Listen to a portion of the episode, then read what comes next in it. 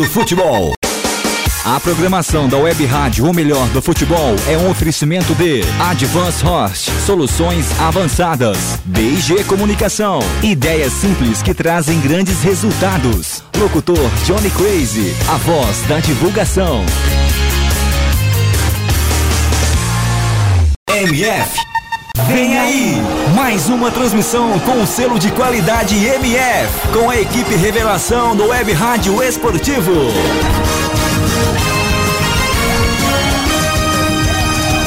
MF. MF. Futebol é. MF. O melhor do futebol está no ar. Pré-jogo MF. Com as informações e prognósticos da partida em mais uma transmissão com selo de qualidade MF.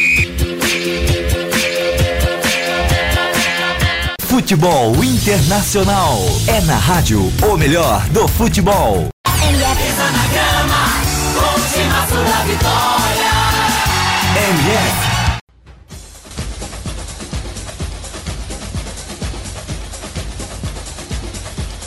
Ok, ok, boa noite, sejam bem-vindos. Está no ar aqui mais uma transmissão da Web Rádio Homerado do Futebol, seguindo nessa semana de Libertadores. Hoje, segundo jogo entre Boca Juniors e Cerro Portenho. E já aqui na bancada comigo tem ele, Alisson Bastos. Boa noite! Boa noite, Eduardo Couto. Boa noite, é, ouvinte MF, apaixonados por Libertadores. Mais um outro jogão de bola. Claro, o Boca é favoritaço a vencer, mas ainda o confronto tá aberto. E essa equipe paraguaia sempre é chato, sempre é, é uma equipe encardida. A expectativa de um bom jogo daqui a pouco, Eduardo. É, já já um super jogo, um super jogo de bola aqui. Olha só, para você que perdeu a semana da Libertadores, vamos para os resultados das partidas aí desta semana e também os classificados. O Atlético Nacional bateu o Huracan na terça-feira por 4 a 2 e se classificou para a próxima fase. O Pamazoná bateu o Deportivo Tachira e também se classificou. O Toluca bateu o São Paulo por 3 a 1, mas não foi suficiente para garantir a classificação e assim o São Paulo está na próxima fase. O River Plate também não conseguiu se classificar mesmo vencendo o Independente Del Valle por 1 a 0. O Atlético Mineiro, que teve o primeiro jogo no 0 a 0 conseguiu bater o Racing Clube por 2 a 1 e se classificou para a próxima fase. O Corinthians empatou com o Atlético, com o Atlético Nacional em 2 a 2 mas o Atlético Nacional, por fazer o maior número de gols fora, acabou garantindo a sua classificação, eliminando assim o time brasileiro. Quem também conseguiu vencer foi o Rosário Central, que já tinha vencido o primeiro jogo. Hoje, mais cedo, ele bateu o Grêmio por 3 a 0. Exatamente 3 a 0 assim, o Grêmio também está eliminado. Bom, os próximos jogos da Libertadores nós temos o São Paulo e o Atlético Mineiro que vai eliminar mais um time brasileiro da Libertadores. Então, Alisson Bastos, um time brasileiro na Libertadores.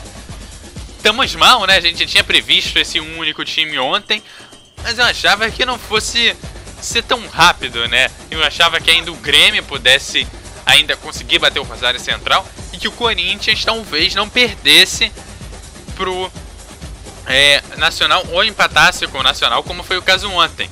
Agora tem um time brasileiro só já que um vai ser eliminado na próxima rodada, vai ser difícil, né, para o Brasil vencer essa Libertadores esse ano. E mais uma fase não legal dos brasileiros na Libertadores. E mais uma vez a gente vê, é, junto com a, com a, Argentina, né? A gente pode falar, pode estar tá reclamando do Brasil que está numa mal fase, a Argentina também. Teve o Rosário Central Leano, o Grêmio agora, e pode ter o Boca Juniors daqui a pouco também, só ter dois times na, na próxima fase mas esses dois times pode se pegar só na, na semifinal. Vamos torcer para esses dois times brasileiros. O, o, o melhor, o, vamos ver quem, o, qual passar. Tanto faz, tanto Galo ou São Paulo. Vamos torcer para eles ir para a final e ser campeão da Libertadores. É o Brasil agora representado por essas duas equipes que já vão se enfrentar nas quartas de finais, repetindo alguns, alguns anos atrás, repetindo alguns anos atrás lá em 2011, onde que Galo e São Paulo jogaram pela fase de mata-mata e o Galo se deu na melhor. Vamos ver.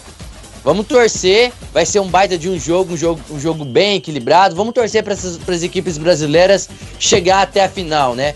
É uma pena que as duas equipes já vão se enfrentar agora nas quartas de finais, poderiam estar tá se enfrentando numa semifinal. Mas isso também reflete a, a, a carência do nosso futebol, a carência que, que, a gente tá, que, a gente, que a gente tem. Não vejo evolução ainda, Eduardo. Eu acho que eu, eu vejo um momento muito é, perturbado, um momento muito ruim para os brasileiros. Eu acho que precisamos evoluir muito. Acho que a Copa do Mundo acabou dando uma parada ali pros, pros próprios pro futebol brasileiro, porque não é possível. Faz tempo que a gente não vê é, Claro, alguns dois anos atrás o Corinthians, o Galo vencia, mas depois de lá ninguém consegue mais mostrar seu futebol. Única vez foi ano passado que o Cruzeiro nas quartas finais já foi eliminado por esse bom Cerro Portenho que vai jogar daqui a pouco que a gente vai, que a gente vai acompanhar. Só que não estão conseguindo. Não apresentam bom futebol, não apresentam é, é, quando joga. Méritos também que o futebol sul-americano vem crescendo junto. A Colômbia, o futebol colombiano vem crescendo. A gente vê com o Atlético Nacional é, mostrando força. A gente vê o Equador com o Independente Del Vale crescendo bem. A gente vê o Nacional que ganhou do Corinthians e ganhou bem passou pelo Corinthians e passou para os outros clubes, pelo Palmeiras também no grupo de fase mata, vem tentando evoluir, não é ainda aquele nacional vem evoluindo. Méritos também dessas equipes, tem que dizer que é méritos deles. Tá uma competição mais competitiva, mais equilibrada. Mas a gente tem que ressaltar, o futebol brasileiro vem dando uma, vem dando uma decaída. Isso, na minha opinião, depois da Copa do Mundo, o futebol brasileiro deu uma parada. É uma pena. A gente não, não tá conseguindo plantar. Conseguimos passar pela, pela fase de grupos? Sim, mas não apresentamos um bom futebol. Chegou na fase de mata-mata, que quando era preciso para decidir, nem Grêmio, nem Corinthians não conseguiram mostrar o seu futebol. O Galo quase foi ontem também, mesmo não apresentando, mesmo vencendo, foi mais, num, foi mais um time de raça, mas futebol deveu, mas conseguiu passar. São Paulo passou bem pelo Toluca, agora é um, é um outro jogo. Grêmio foi um desastre, depois a gente pode falar, mas é o futebol brasileiro, né? Um futebol que ainda está em decadência, um futebol ainda com carências ainda, precisa muito ainda evoluir e isso mostra. Mas também repito, Eduardo, é competência dos, seus, dos outros times sul-americanos que vinham mostrando um pouquinho de evolução. É verdade. Os, os campeonatos nacionais fora do Brasil aqui, principalmente sul-americanos, estão muito fortes e a gente vem vendo algumas equipes até pequenas é, crescendo, né? Equipes que não, não competiam em nenhuma Libertadores vêm aparecendo nos últimos anos, então mostra a diferença desse futebol. Agora, Alisson, os times irem jogarem competições internacionais, serem eliminados e quando voltam para o Brasil serem beneficiados com uma entrada numa Copa do Brasil já em andamento, rodadas à frente, ou seja, mais próximos de uma conquista do título e de uma reentrada numa competição internacional, pode desmotivar o time de vencer a competição internacional e tentar vencer a competição em casa com os seus rivais em vez de vencer times, digamos assim, do exterior? Não, acho que não tem que dar desmotivada não, né, Eduardo, porque esse ainda é o primeiro semestre, nem começou o maior campeonato da gente, que é o Campeonato Brasileiro, que vai começar daqui a poucos dias. Eu acho que tem que entrar com foco, eu acho que agora é a hora de pensar e acertar tudo para fazer um belíssimo Campeonato Brasileiro, entrar bem na Copa do Brasil, porque tem que ser valorizada a Copa do Brasil, porque ali é um caminho mais curto para você se manter na Libertadores, tem que jogar assim, é, é, não tem que se desmotivar. Agora é uma outra página para esses clubes, para Corinthians, para Grêmio, para Palmeiras. Vamos, vamos colocar o Palmeiras também lá da, na fase de grupos lá, né? Para pegar o Palmeiras, pegar o Palmeiras. É uma outra, é um outro semestre, é uma é uma é um outro estilo de jogo. Tem que não tem que desanimar, tem que se erguer, tem que ver tudo que deu errado nesse primeiro semestre e jogar nesse, nesse segundo semestre. Tem que, tem que ir com tudo, tem que ir cabeça erguida, tem que, tem que mostrar evolução no Campeonato Brasileiro, tem que sim apostar na Copa do Brasil, porque é mais fácil você conseguir a vaga pela Copa do Brasil pelo Campeonato Brasileiro. Eu acredito que vai ser um campeonato bem equilibrado esse ano. Vamos ver. Acho que não, as equipes não tem que ser é, desmotivadas. Claro, Libertadores, tudo é um sonho. Quando vocês entram na Libertadores, é um sonho de cada equipe chegar numa semifinal, chegar numa final e conseguir o título. Eduardo, todos os times brasileiros que estão pior nas hipóteses, mesmo estando num futebol não tão bom, era favoritaços aí se conseguir o título. Tanto Palmeiras, tanto São Paulo, mesmo com todos os problemas do São Paulo, mesmo o Galo ainda tem o Galo, o Corinthians mesmo perdendo todas as suas peças, era, tem, tinha time para sim para chegar numa final. A equipe do Grêmio, mesmo uma equipe limitada, uma equipe de altos e baixos, também tem ainda tem que rever, mas também tinha um time competente para mostrar, porque o futebol brasileiro, se você vê no contexto, Eduardo, pega tudo a gente é um dos melhores, a gente é o nosso país que mostra o exemplo do futebol, é o país do futebol. Nosso futebol é bem melhor que todos esses, todo, todos esses futebol do, do torneio sul-americano. Claro que quando você fala entre Brasil e Argentina, fica meio equilibrado essas duas equipes. É como na Argentina, os times também que entram em campo são favoritos a chegar numa, na final, como River,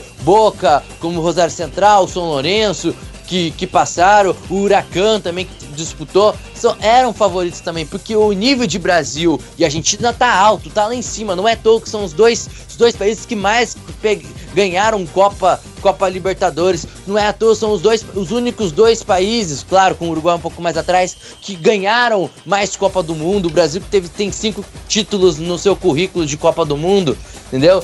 Mas, repito, as equipes, essas equipes não têm que ficar de cabeça para baixo, tem que erguer. É a hora de sentar com essa diretoria, com seu técnico, com seus jogadores e rever tudo o que deu de errado nesse primeiro semestre e consertar para um segundo semestre ser melhor, ser diferente. O Corinthians é o grande exemplo, Eduardo. O ano passado foi eliminado nas oitavas de finais pelo Guarani, lembra? Eliminado pelo Guarani. O que aconteceu? O Tite sentou com seus jogadores, sentou com a editoria, reviu que tudo que estava dando errado e, e, e, no segundo semestre foi um outro time, foi uma outra, foi um outro de Corinthians, foi o, foi o atual campeão, foi o campeão do brasileiro.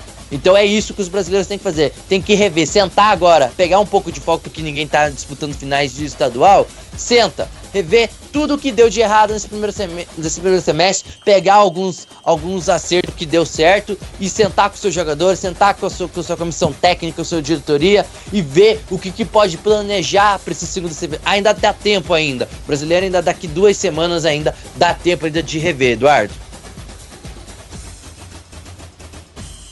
Tá certo, e antes da gente começar a falar do jogo em si daqui de hoje, hoje nós tivemos a festa de lançamento do Brasileirão.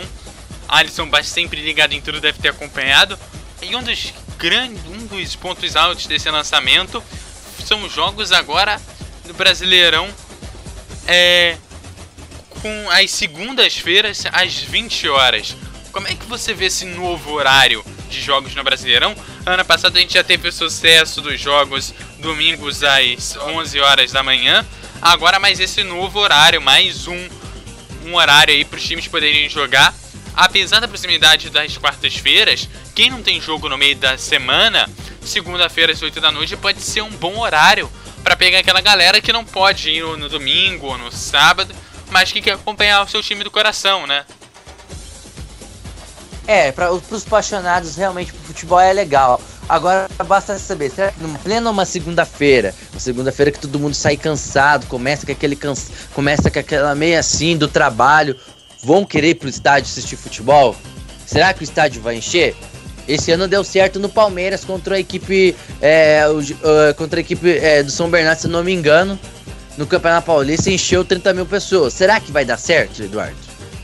Jogos na segunda-feira, é, eu não sei. eu sou meia favor... da noite que davam errado em São Paulo por conta do trânsito. E alguns é, diretores falaram que se fosse um pouco mais tarde, às 8, às 8 e meia, talvez desse certo. Quem sabe seja o horário ideal, às 8 horas. É, eu não sei, Eduardo, eu não sei. Eu tô vendo ainda. Eu, não gostei, eu sou, não sou, eu sou contra. Eu acho que 9 horas, 8 horas, em plena uma segunda-feira, acho que não é legal. Eu acho que não vai dar muito certo. Claro, para os apaixonados por futebol, isso é fantástico. Aí você vai ter, além de vai ter mais um dia para assistir futebol, né? E, é, a gente torce por isso. Vamos ver, espero que dê certo. Eu gostei do horário do domingo de 11 horas. Eu acho muito bom. Poderia ter mais jogos 11 horas, é, fazer 11 horas no domingo. E eu gostei, é, eu gostei daquele que fez ano passado. Não sei, vamos ver na segunda-feira. Não sei. A minha preocupação é, será que vai valer a pena fazer jogos em plena segunda-feira, será que o torcedor vai comparecer ao estádio em plena uma segunda-feira?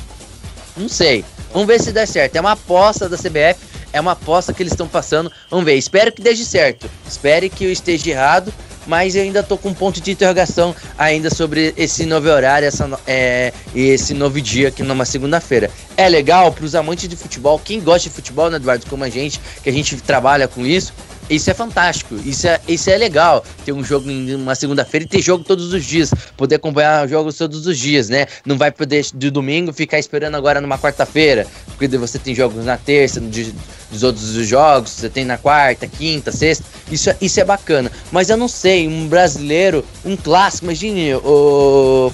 É, em Eduardo, um clássico Grenal, um clássico Corinthians e Palmeiras, um clássico Fla-Flu numa segunda-feira. Jesus!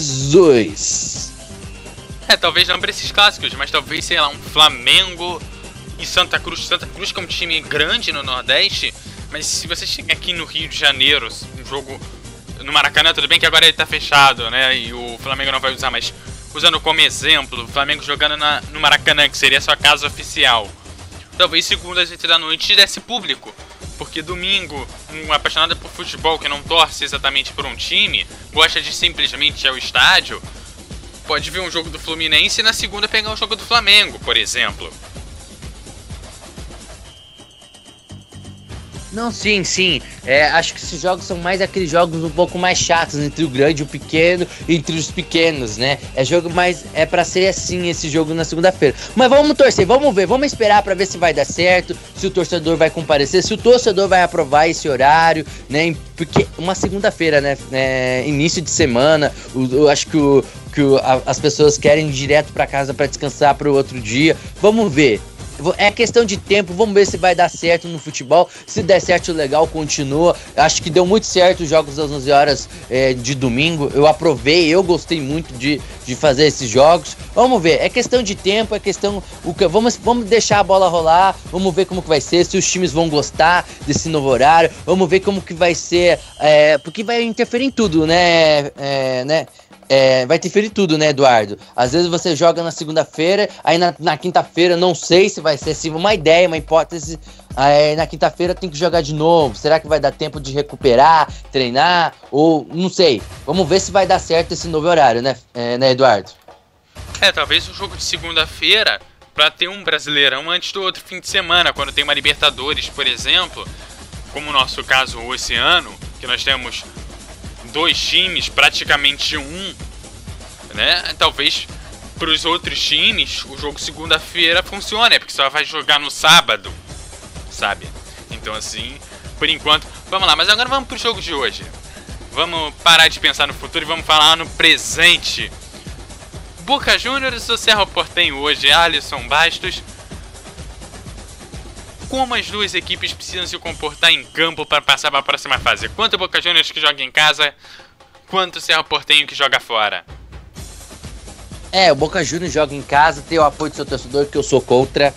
Eu vou, vou, falar um pouquinho disso porque eu sou contra. Acho que acho que não vale nada você ir pro estádio e fazer tudo o que aconteceu no passado com o Boca e River em plena maneira e o Boca apenas ser punido só na fase de grupos. Acho que tinha que ser, não podia nem estar tá participando pelo que aconteceu é, é lamentável, porque acho que por isso que o futebol é democrático, por isso que o futebol é justo, na minha opinião, o futebol sul-americano, o futebol, esse futebol. Mas no jogo em si é um jogo bom, um jogo equilibrado. Claro que a força, o, o, elenco que tem, a torcida que vai apoiar demais e canta e empurra esse time do Boca, o Boca é favorito. Tem a vantagem de 2 a 1 um, venceu o primeiro jogo vencendo bem, foi um jogo bem equilibrado, mas repito, é um jogo perigoso. O Boca deve ficar deve ficar mais com a bola. É o Boca que vai, dar, vai ter intensidade do jogo. É o Boca que gosta de ficar. Mas o detalhe é o seguinte: o Boca é um time que tem uma zaga muito lenta e tem muito perigo e deixa muito espaço quando joga é, no contra. Quando joga. quando o time tem a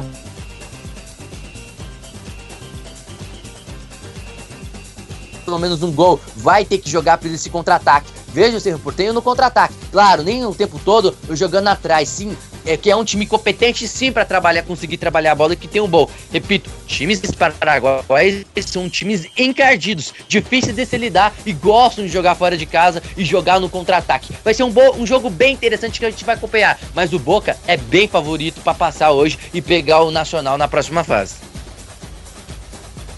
Ok, tá certo. E lembrando que pro Cerro Portenho passar ele precisa ganhar por dois gols de diferença já que o primeiro jogo foi 2 a 1 para o Boca Juniors.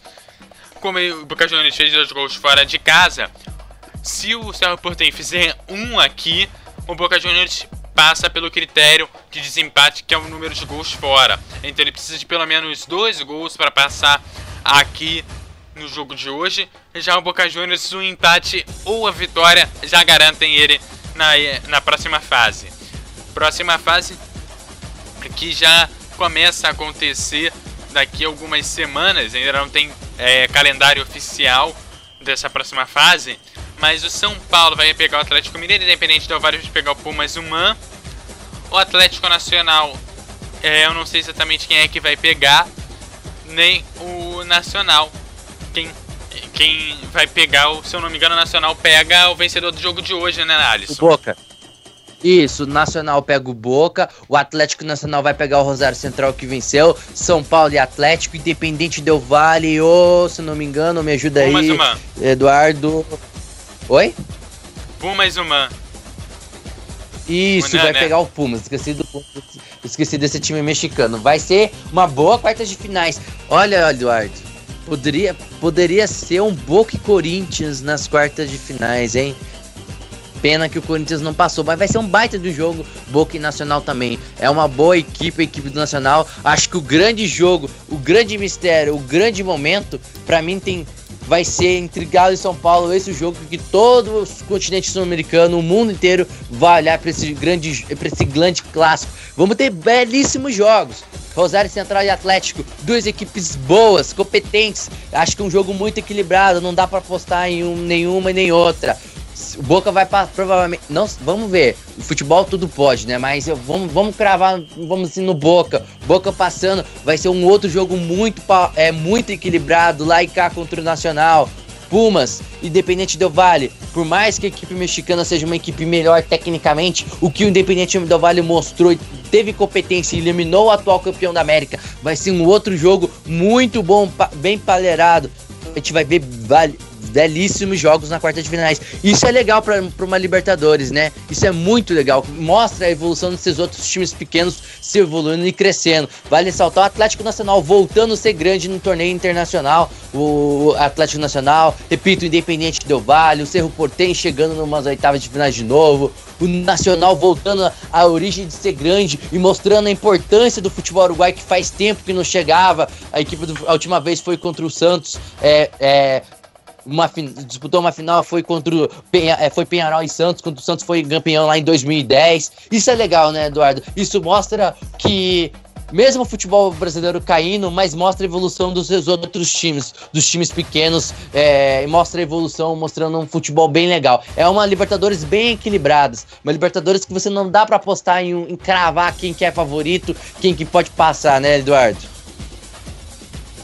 É verdade. São Paulo e Atlético, que vai ser aquele famoso jogo da TV, né? Hoje em dia isso tá morrendo, né? Esse negócio de jogo da TV por conta da TV a cabo e tudo, né? Mas provavelmente nas transmissões internacionais, né? Que vão pra Europa e tudo mais. É, provavelmente vai ser esse o jogo que a galera vai escolher, né? O famoso jogo da TV.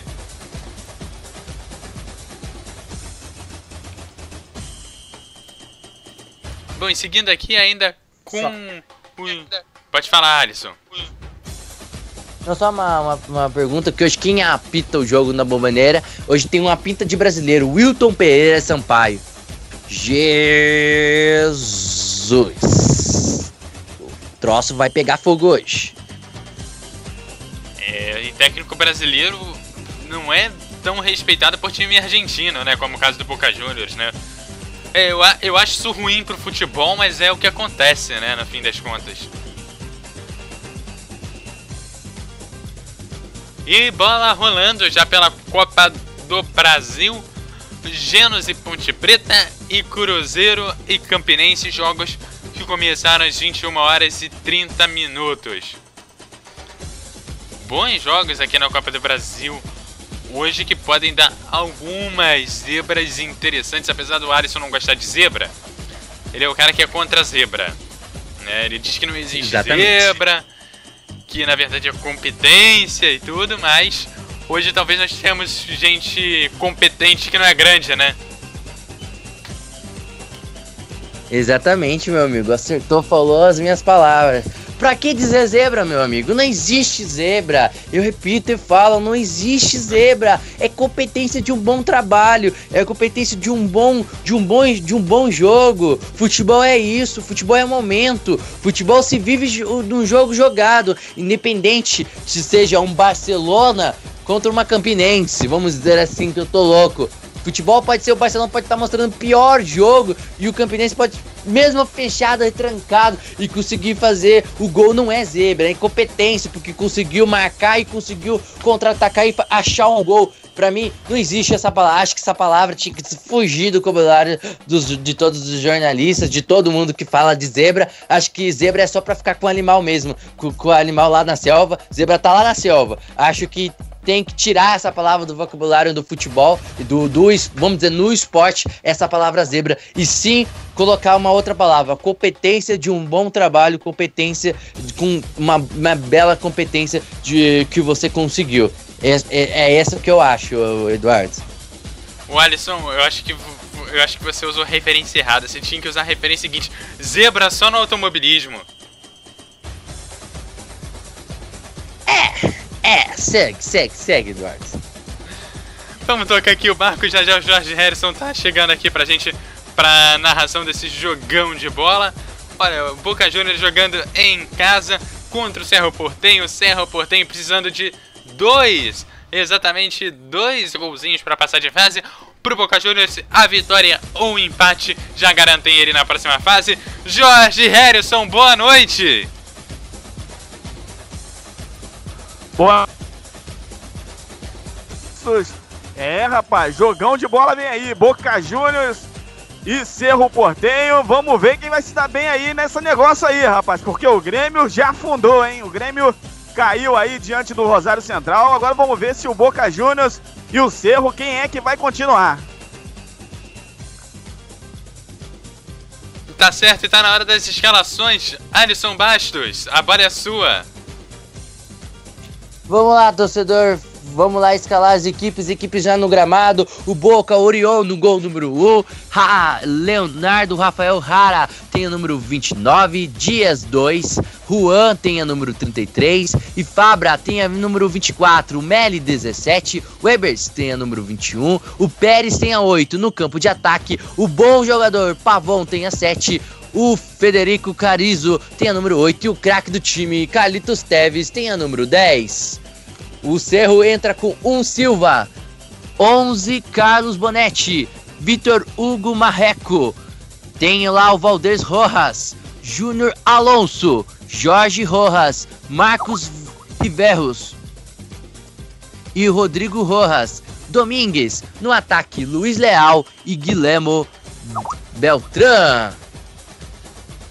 Apita Wilton Pereira Sampaio. Hábito é brasileiro, Eduardo Couto. Tá certo, tá certo. Árbitro é brasileiro. Vamos ver se ele vai conseguir aí fazer um bom jogo hoje. E atenção, o jogo para. Atenção, lembrando dos jogos que ocorrem agora às 22 horas né? Hoje já começaram os jogos aqui desta, desta noite aqui. Hoje, muitos jogos rolando. Já, já com bola rolando, nós temos aqui o jogo entre o Cruzeiro e o Campinense pela Copa do Brasil e também Gênesis e Ponte Preta, os dois jogos em 0 a 0.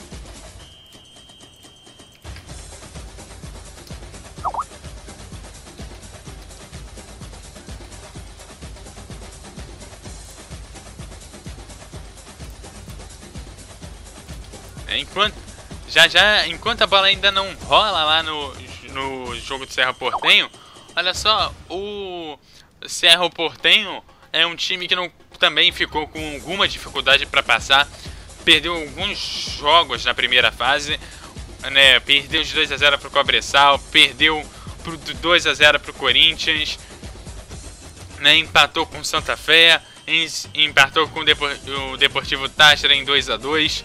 É, foi uma passagem complicada o jogo entre Cerro Portenho e o Boca Juniors na última é, na o jogo do Cerro Portenho na primeira fase. No ano passado, os, o Boca Juniors e o Cerro Portenho se enfrentaram uma fase mais na frente pelas quartas de final, só que das quartas de final da Copa Sul-Americana. Primeiro jogo rolou no dia 30 de outubro, Boca Juniors ganhou por 1 a 0 e o segundo jogo foi dia 6 de novembro do ano passado, Boca Juniors venceu por 4 a 1 o Cerro Portenho, jogos que rolaram no ano passado. O Cerro Portenho agora pega pela segunda vez o Boca Juniors e precisa de dois gols para ganhar. Agora a bola é sua, Jorge Harrison, para este primeiro tempo.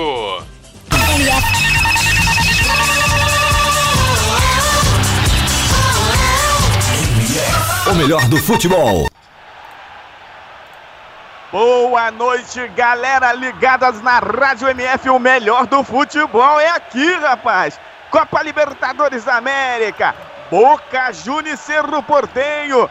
Primeiro jogo, 2 a 1 pro Boca. E uma atuação espetacular do Carlitos Teves. E hoje teremos aqui no estádio de La Boboneira mais um confronto entre Cerro Portenho e Boca Juniors.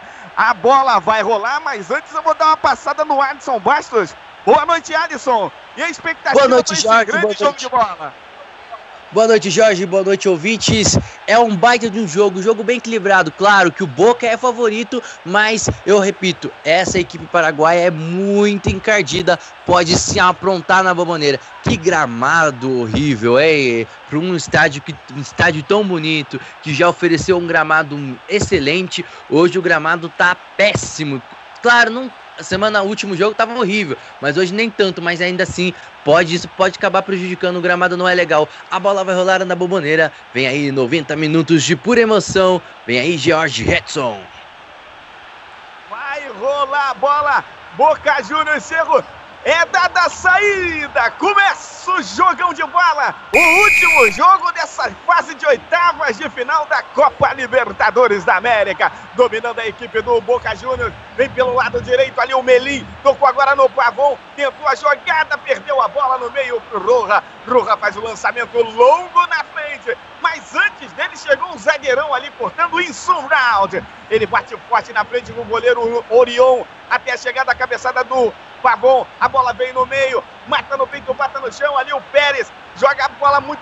Bola fica muito pingada pelo alto. A equipe do Boca e do Cerro não bota a bola no chão. Recupera agora a equipe do Boca. Sai jogando pelo lado direito. É o Merlin. Ele vai levando a bola. Dispara o jogo e marca uma falta atrás ali. Uma falta em cima do jogador do Boca Juniors. Jogo parado. Galera do Boca inflamada, cara. Jogo vai pegar fogo. E o Boca tem a vantagem de um gol, hein? Tá difícil a situação do Cerro. Vai ter que correr muito atrás.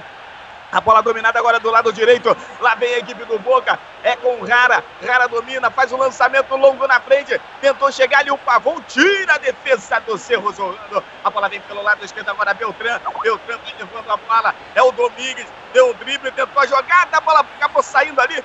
Não, não saiu para lateral. Recuperou o Beltrán. Tenta a jogada, a bola saiu, agora é lateral. Lateral que pertence ao Cerro Porteio. Aí o jogador do Cerro ali, parece que o juiz parece que reverteu. É lateral pro Boca, rapaz. Com um minuto e meio de jogo. A bola não sai aqui da lateral direita, rapaz. Só fica desse lado de cá. A bola batida agora forte na frente. Lá vem o Boca Juniors. Tentou chegar ali o Tevez. Antes dele chega o zagueirão cortando. É o Riveiros. Perdeu a bola. Vem do lado esquerdo. Olha o Carrizo. Tem a marcação. Entrou na área. Caiu ali. O juiz parou e deu. Deu o que, rapaz? Ele apontou ali. Deu. Ô, Eduardo Couto. Ele deu pênalti. Foi pênalti. Ele acabou de dar pênalti ali. Pênalti. Com 2 minutos e 15 ele deu o pênalti. Ele apontou, rapaz, ali pra frente, não sinalizou, parecia que era tiro de meta. Confuso esse árbitro aí. Árbitro brasileiro. Foi pênalti sim, Jorge. Em, em cima do carro. Foi pênalti. É. Na minha opinião, foi pênalti. Ele, praticamente ele deixou o joelho, a bola já estava um pouco adiantada e o Carrizo acabou é, caindo na área. Para mim, acertou o Wilton, é, o Wilton Pereira Sampaio. E olha a festa que a galera do Boca faz depois dessa marcação do pênalti, cara. O melhor do futebol. Vai para a cobrança do pênalti. Ele, Carlitos Teves, preparado. Ele tá ali de frente para a bola, na meia-lua da grande área. Com três minutos de jogo corrido. Correu Carlitos Teves. Bateu! Sensacional! Gol, gol, gol!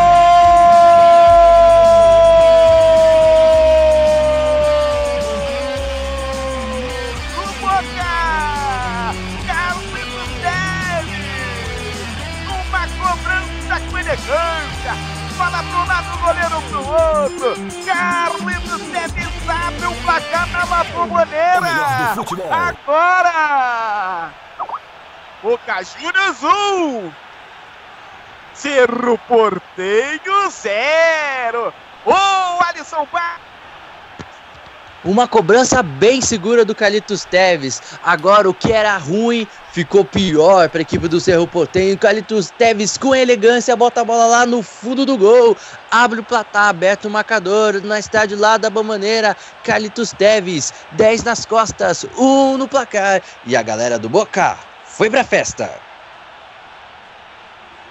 A galera do Boca faz uma festa tremenda, cara. Realmente não é para menos. Agora ficou complicado demais para a equipe do Cerro Porteio. Tem que fazer aí, rapaz, no mínimo dois gols. Né, rapaz? Aí dois gols para levar para pênalti. A bola dominada, lá vem agora o Cerro pelo lado direito. Vem chegando o Ribeiro, fez o cruzamento, saiu o Orion e defendeu. Ih, rapaz, Boa saída do Orion. É, vai pegar ali, vai bater a bola para frente. O goleirão do Boca Juniors. Jogo, rapaz. Aí o Orion dá uma segurada. Vamos chegando a marca de 5 minutos. Bola já batida, recupera a equipe do, do, do Cerro pelo lado esquerdo. Vem jogando ali pelo lado esquerdo o Domingues. Já driblou ali, deixou em aberto o jogador do, do Boca, tentou a jogada de novo, agora perdeu. Aí perde a bola pro Dias. O veterano Dias, rapaz, tem cara de mal. Lançou lá na frente para a corrida do Tebes. Antes dele chega o zagueirão Valdez cortando. Lança lá do lado esquerdo. Olha o Beltrão, rapaz. Aí é falta. É falta quase ali. A bola saindo pela linha de fundo. Perto da bandeirinha de escanteio pelo lado esquerdo. Uma falta perigosa. Lá vem a equipe do Cerro Portenho. Tem muito jogo pela frente, rapaz. Temos, só temos cinco minutos de jogo. O Boca Juniors que não sente em cima do pudim, não, rapaz. E fique nessa vantagem, não, porque o Cerro tá vindo aí. É uma falta ali pelo lado esquerdo. Preparado para cobrança o jogador do Cerro. Aí o juiz ajeita ali. Passa o spray no gramado. Seis minutos desse primeiro tempo. O jogo começou quente. Um pênalti. E o Carlitos Teves converteu a cobrança. Vai para a cobrança. Bola batida no primeiro pau. Subiu. Cortando a zaga do Boca. Botando para escanteio. É, rapaz, quase, quase chegou ali o Cerro. Vem escanteio pelo lado esquerdo Preparando ali, é o Domingues que vai para a cobrança? Eu acho que é o Domingues. Ele prepara, ajeita a bola. Com muito carinho. O Cerro Portenho está na pressão. O Cerro Portenho está no ataque. Vai ser cobrado o escanteio pelo Domingues. Ele bateu o escanteio, bateu rasteira, a bola no chão ali. Tentou a batida, rapaz. Na hora H, tira a defesa do, do Boca. E o contra-ataque agora. Carlitos Neves tocou na esquerda pro Carrizo. Entrou com o goleiro. Tripla, esplendor tira a defesa do, do Cerro, protegendo ali para o goleirão, rapaz. O Silva, que dividiu com o Carrizo. Que bola perigosa.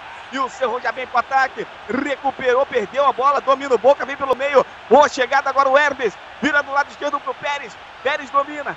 Tem ali o Carrizo, ele prefere carregar, vai levando a bola pelo lado esquerdo, já tá no campo de ataque, vai levando fundo, vai tentar o um cruzamento, passou pela bola, tentou, tem ali atrás ali, esperando o Carrizo, mas ele toca mais atrás ainda pro Fabras, Fabras recua mais ainda pro Insurround, agora pro Fabra, tocou no meio, boa chegada pro Carrizo, Carrizo tenta a jogada, tocou no Pérez, pelo lado esquerdo, vai tentar o um cruzamento na área, vai levando, bola na área, tira a defesa do Cerro de qualquer maneira, a bola vem aqui no meio campo, mata no peito, bota no chão, vem agora ali o Leal, o juiz parou o jogo ali, rapaz, é, parece que parou ali e deu uma falta. Ô, oh, Alisson Bastos, cotovelo ali, rapaz. Exatamente, acabou dando a falta, a falta já cobrada, segue o jogo, o Boca vence 1 a 0. E o detalhe é aquilo que eu falei, né, Jorge?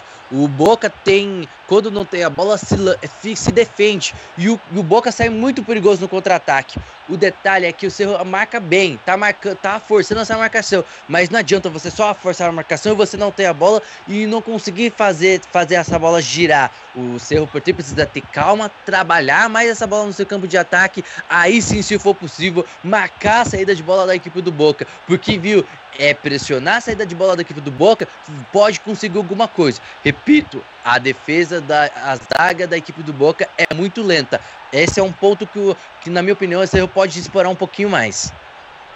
É, rapaz, a defesa do Boca realmente tem ali o Dias, que não é um jogador muito rápido, não, hein? E aí o contra-ataque do Boca Juniors pode ser uma opção para o Boca sair desse sufoco quando o Cerro Portem estiver no ataque. Bola batida forte pelo Carlizo lá no meio de campo. Matou, botou no chão ali o Pérez. Ele sai jogando. Já driblou o primeiro na grande ali no, no grande círculo, perdeu a bola, rapaz. Aí o Ribeiro recupera, toca mais atrás no Valdez que faz o um lançamento longo na frente, sobe de cabeça cortando Dias pelo Boca, na defesa, a bola sobrou no meio, boa bola pro Rojas, ele vira lá do lado direito, agora pro chegada do outro Rojas, ele tenta a bola, tentou o cruzamento, tira a defesa do Boca de qualquer maneira, a bola sobra lá na esquerda, e aí é lateral pro Boca Juniors. Quem tá ali na bola é o Fabras. Fabras vai pra cobrança do lateral. Quando vamos chegando à marca de 9 minutos e 32, Boca Juniors vai vencendo por 1 a 0 o Cerro Portenho. E aí, com o placar agregado, vai dando 3 a 1 Boca Juniors. O time do Cerro agora precisa de quê? Precisa fazer dois gols para ir para os pênaltis. E se fizer três, aí dá, dá Cerro Portenho passando para as quartas de final. Rapaz, Rádio MF, o melhor do futebol, o melhor da Libertadores é aqui. Estádio La Bombonera, lotado e o Boca Juniors vem para ataque. Uma falta na intermediária, preparado para cobrança o Pérez, já bateu forte aqui do lado direito, domina Pavon, esse garoto é perigoso, vai levando pelo lado direito, tem a marcação ali do Alonso, levou o Pavon, perdeu, recupera, Alonso e sai jogando, sai jogando com o Rojas, Rojas domina, toca de novo no Alonso, dá um drible espetacular, rapaz, toca errado, e acabou vacilando, deu um drible bonito, tocou errado, a bola sobrando do lado direito, lá vem, tá indo a equipe do Cerro Porteio, boa bola, domina agora Ribeiro, ele tenta a jogada, tá no grande círculo, já ultrapassou a linha que divide o gramado, passou por dois, o time do Boca Juniors está recuando, a bola no meio, era pro Beltrán, antes dele chegou, a bola sobrando agora, lá vem o Boca Juniors, vem com o Melim, levando pelo meio, tem o Pavão do lado direito, ele bateu direto pro gol, muito longe, rapaz. Aí, rapaz, você não vai acertar essa bola lá, hein, Alisson Bastos? E não vai mesmo, mas a boa jogada foi inteligente. Boa bola, troca de passes do, do, meio de campo da equipe do Boca. E o Pavão fez isso, isolou a bola lá pela linha de fundo. O detalhe é que, mesmo com, com o placar, o Boca tem a maior posse de bola. O Boca tem mais a bola, conse consegue ser mais perigoso no campo de ataque. E a equipe, uma equipe que precisa de gols, uma equipe que precisa de gols para se classificar, precisa atacar mais, precisa ficar mais essa bola, envolver mais o Boca Juniors no seu campo de, no seu campo de ataque. Você precisa jogar um pouco mais, precisa parar só de marcar. Vai lá, Jorge. E lá vem a equipe do Cerro, Portenho pelo lado esquerdo, o Beltrano domina. Boa chegada. Lá vem a equipe do Cerro do lado esquerdo. Olha a bola na área, vai tentar ali o Domingues, cruzou, a bola vai chegando. Gol! sensacional! Gol, gol, gol!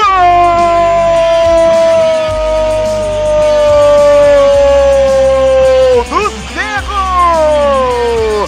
Lohan! Rapaz, depois da jogada pela esquerda, o Boca Juniors deu mole na marcação, o cruzamento para a área e o Orion, hein? Olha lá, olha, passou por ele!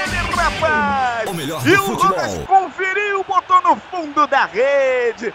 Empatando o jogo. Olha, olha, meu amigo Alisson Bastos, Rodrigo Rojas não perdoou. E agora tá um a um, hein? Boca Júnior que se cuide. Eu disse, precisava envolver, fazer alguma coisa, criar algumas jogadas. E deu certo aqui pela ponta, aqui, aqui pelo lado direito da equipe do Cerro Porteño, o Rojas, no meio da zaga do, do- da equipe do Boca. Era só infiltrar, era só confundir a marcação que ia conseguir uma belíssima jogadas. Ele, Rojas, os paraguaios mostram força e abre o placar. Empata tudo na maneira para botar fogo no jogo, para botar o Cerro Porteño mais vivo do que nunca. Falta um golzinho para ir pros pênaltis. Tá tudo igual, Rojas. Ele faz um para o Cerro, um para o Boca e a galera foi pra festa. E a galera do Cerro Portenho, que está em menor número aqui no estádio, fez uma festa daquelas, hein, ô Alisson Bastos? Pequenininha lá em cima, rapaz, vibrou demais, hein? E, e são, duas, são duas equipes que as torcidas comparecem e gostam de cantar e gostam de fazer, é, empurrar o time, né? É importante o torcedor do, do Cerro cantar, gritar, mesmo sem mesmo número, tá ali para apoiar os, joga- os jogadores do Cerro. O jogo é bom, é isso que eu falei. A equipe do Cerro precisa, precisava parar um pouco só de marcar, precisava criar algum, alguma coisa e conseguiu pela, pelas pontas. Ali pode ser um bom caminho para a equipe do Cerro Portenho e com uma belíssima jogada com o Rojas bem centralizado, confundindo a marcação da, da zaga do, do Boca Juniors, conseguiu achar a brecha e conseguiu, e conseguiu empatar o jogo. O jogo é bom para esse primeiro tempo, o Boca tem um domínio e o contra-ataque é do Cerro. É, rapaz, mas vou te dizer uma coisa: o Cerro Porteio tá com domínio de bola, mas tá querendo fazer ligação direta. Tem que tocar a bola ali no meio, rapaz. Zagueirão ali fez uma ligação direta. A bola acabou saindo lateral pro Boca. Vai pra cobrança o Fabras. 14 minutos e 24. Boca Juniors 1. Cerro Porteio 1. E o Boca vem pelo lado esquerdo com o Pérez. Ele vai levando, vai tentar o cruzamento. A bola bateu em cima do zagueirão do Cerro e saiu pela linha lateral. Respira um pouquinho ali o Carrizo. O Tevez orienta a galera. Jogo ficou tenso, rapaz. Olha a bola dominada do lado esquerdo. O Pérez tentou a jogada. Tocou agora no Carrizo. Perdeu a bola. O Cerro sai por contra-ataque em alta velocidade. A bola vem com o Rojas. Ele vai levando pelo meio. Olha só, são quatro contra quatro. Bola na esquerda. Era pro Domingues. Tocou atrás, cara. Tocou mal demais. Aí ficou fácil pro Melim. Melim vira a bola do lado esquerdo pro Pérez. Pérez domina. Tem o Carrizo ali pedindo a bola. Ele ainda vai carregando, vai segurando. Olha o Boca Juniors. Bola do meio. Virou pro lado direito pra corrida agora do Pavão. Pavão dominou. Vai tentar o cruzamento pra área. Tem ali a marcação. Entrou na área. Boa chegada. Girou. Tem marcação de três. Cruzou pro meio da área. A bola acabou saindo pela linha de fundo. E o juizão deu o quê? Deu tiro de meta ou deu escanteio? Escanteio. Escanteio pro Boca Juniors. Chegou bom, chegou bem ali o Boca, hein, ô Alisson Bastos? Chegou bem, mais um ataque perigoso com o Pavão aqui desse lado direito. Ah, o cruzamento foi, a bola acabou desviando o zagueiro da equipe do céu. Escanteio para o Boca, segue tudo igual na bomboneira 1 a 1 Rádio MF, o melhor do futebol é aqui. O melhor da Libertadores da América, rapaz. Estamos no último jogo das oitavas de final. Você imagina daqui pra frente como é que vai ser isso aí, Já. hein? Vai pegar fogo. Diga aí, Alisson. Acho que o Cerro poderia explorar um pouco mais o contra-ataque em cima do Luiz Leal. Ele é um belíssimo jogador, de olho nele. Acho que ele poderia ser um pouco mais participativo. Acho que o Cerro poderia insistir um pouco mais com ele ali pela esquerda. Pode, seria, um, seria bem legal junto com o Alonso. a- o Alonso dá um pouco mais de apoio pro Luiz Leal, na minha opinião. É, o escanteio foi cobrado pela equipe do Boca, mas aí não deu em nada. A galera do Cerro cortou. A bola acabou sobrando ali, o Boca acabou botando a bola pela linha lateral. Vai pra cobrança do lateral Alonso. Ele procura ali o Domingues. Domingues acabou tentando matar a bola, tirou ali o lateral direito. Rara, rara, rara, rara, rara, rara. Espanhol é rara.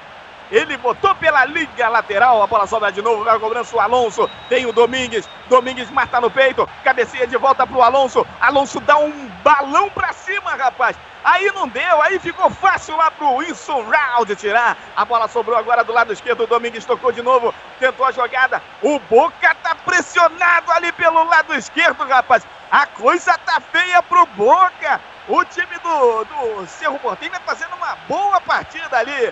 Vai pra cobrança agora de novo o Alonso. Ele vai botar essa bola dentro da área. Botou, chegou lá o Beltrán, cabeceou. Antes dele chegou o Dias cortando. A bola ia sobrando no Tevez, mas antes do Tevez chegou o Ribeiro. Ribeiro domina no meio, faz o corrupio, tocou agora na frente. Boa chegada pro Beltrán de novo. Olha o Ribeiro, virou do lado esquerdo. A bola chegou aqui no Domingues, bateu de trivela pro meio da área, tira a defesa do Boca. A bola sobrou, vira agora do lado direito. Vai chegando ali o, o outro Rojas. Ele domina, tenta a jogada. Opa! Jogo, jogo tá parado, rapaz. Falta ali no Fabras. Hein, Alisson Bastos? Exatamente, e, e, foi a falta do jogador Leal. Cometeu a falta em cima do jogador do Boca, é falta já cobrada. Segue tudo igual na boboneira. É, rapaz, La Boboneira em clima de decisão. A torcida do Boca vai empurrando o seu time como pode.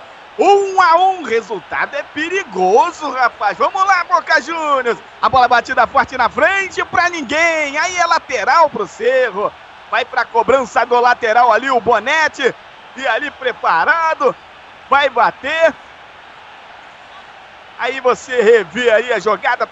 A televisão argentina tentando aí arrumar um pênalti pro Boca. É complicado essas televisões argentinas. A bola dominada, ela vem agora a equipe do Cerro, vai pra cobrança do lateral. Bola batida na frente, dominou agora o Ribeiro, tentou a jogada, perdeu a bola pro Fabras. Ele já tocou no, no Pérez, tocou errado. Recupera a equipe do a equipe do Cerro vem pelo meio. Olha o Rojas, tocou pro Leal. Boa bola, era pro Domingues.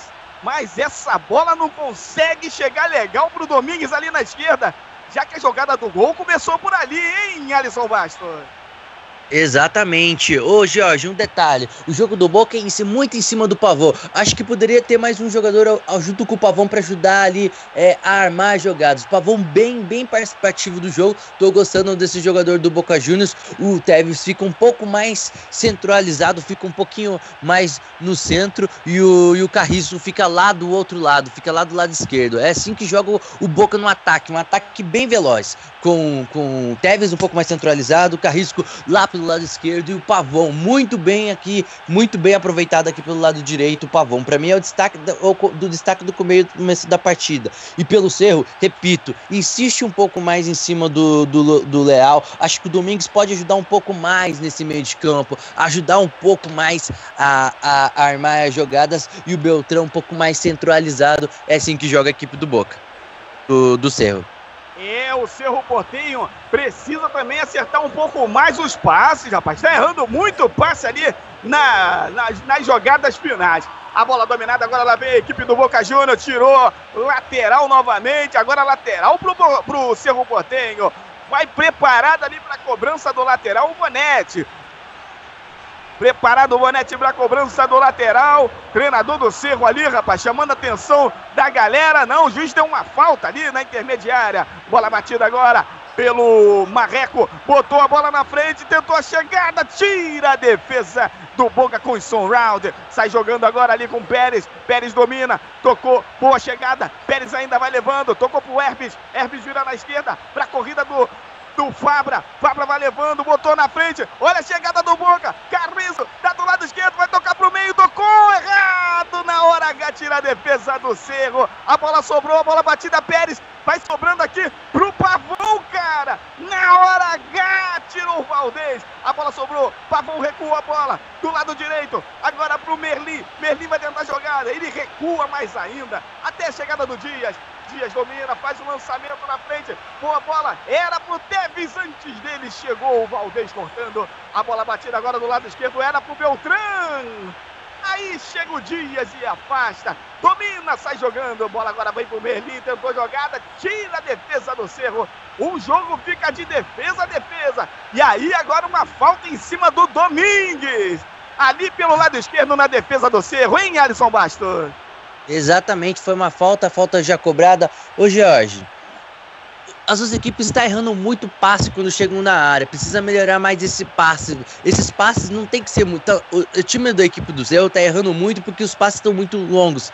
Acho que dá para aproximar mais esse toque de passe. Os jogadores jogaram um pouco mais aproximados para não perder. Já, já viu que na tab... se você conseguir trabalhar, principalmente pelas pontas, pode dar certo. Precisa um pouco ser mais presente na área e acertar melhor esse passe equipe do seu, que, que agora sopita um pouco mais, fica mais atrás e tentar sair no contra-ataque. E quando sai no contra-ataque, quer fazer essas jogadas rápidas, essas jogadas longas. Não tá dando muito certo. Eu repito, tem que trabalhar melhor essa bola. Tem que tocar mais, é, aproximar mais os, seus jogadores e ter uma boa troca de passes, jogar pela tabela, joga um pouco mais pela ponta, que é por ali que o Cerro conseguiu chegar ao seu primeiro gol. É, rapaz, lá vem o Cerro Porteio chegando na frente. Leal tentou a jogada na hora H, chegou em Sunround. Ele botou pela linha de fundo. Rapaz, foi o esforço máximo do Sunround botando essa bola para escanteio. É, rapaz, lá vem a equipe do Cerro. Escanteio vai ser cobrado pelo lado esquerdo.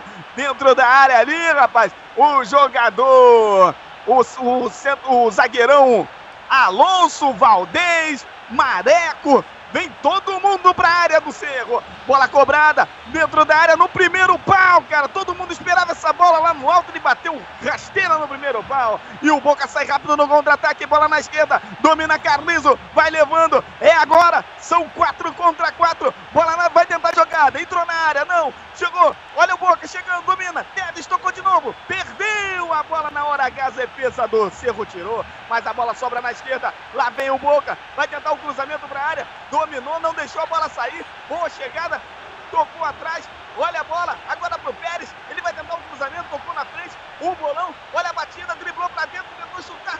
Chegou a defesa, a bola batida no cantinho. Defendeu o goleiro Dias. Veio com perigo. A batida boa foi do Pérez, rapaz. O Pérez bateu no canto direito do goleiro Dias.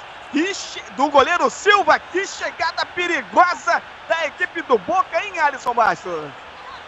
Mais uma boa troca de passes da equipe do Boca. Se de um lado tem dificuldades para trocar passes, do outro lado a equipe do Boca Juniors troca muito bem. O problema é, encontra um paredão e não consegue entrar na área e tem que ficar arriscando de fora da área. Precisa tá difícil, res, é, é, é, repito, joga um pouco, tenta insistir um pouco mais pelas bolas, essas bolas pelas diagonais. Tenta jogar um pouco mais pelo lado de campo infiltrar essa bola para o Carlitos Teves na área. Mas foi mais uma boa, boa é, mais uma boa troca de passes e o Pérez bateu e o goleiro fez a boa defesa.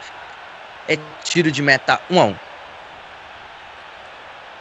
E a bola já foi dada a saída ali, dominando a equipe do Boca, já roubou e já tá no ataque. A defesa do Cerro afasta de qualquer maneira ali do lado direito. Cabeçada do Pérez, afasta de qualquer maneira. O Alonso bota na frente pra corrida do Beltrán. Beltrán foi ali pra cima do Round, dominou, tirou, conseguiu sair jogando. Boa bola, domina agora o Meli. Meli faz um lançamento longo na esquerda, mas lançou errado. Na hora H tirou o Mareco. Mareco perdeu a bola, tocou a cabeçada agora, vem na direita, domina Pavon. Ele tenta a jogada, toca no meio, boa chegada pro Merlin, tentou jogada pro Pavon, aí tira a defesa do Cerro. A bola sobra agora, Merlin, vai tentando jogar, driblou ali errado, acabou perdendo a bola. Lá vem o Cerro, se recupera o Cerro na lado esquerdo, o jogo tá parado com uma falta. Um carrinho do Pérez ali, o juiz quase que amarelou ele ali, hein? Alisson Bastos.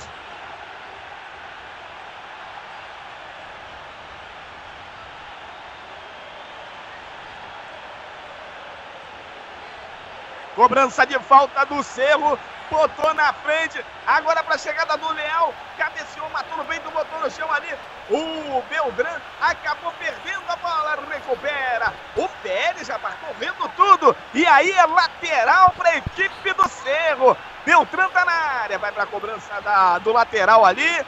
O lateral direito, Bonete. Tem Bonete gol. Vai pra cobrança do lateral. Diga aí, Eduardo Couto. Gol do Cruzeiro em cima do Campinense e o Campinense já revidou. Jogo Cruzeiro 1, Campinense 1, variado pela Brasil. Olha a bola do lado esquerdo, vai entrando a equipe do Cerro. Driblou pra lá, tentou pra que gol na trave! Que jogada do Domingues, cara! Ele fez um salseiro dentro da pequena área do Boca. Não teve respeito pelos zagueiros do Boca. Driblou pra lá, driblou pra cá. E aí, rapaz, ele bateu na trave essa bola. Que perigo! E agora o jogo tá parado. Um cartão amarelo ali, rapaz. No meio.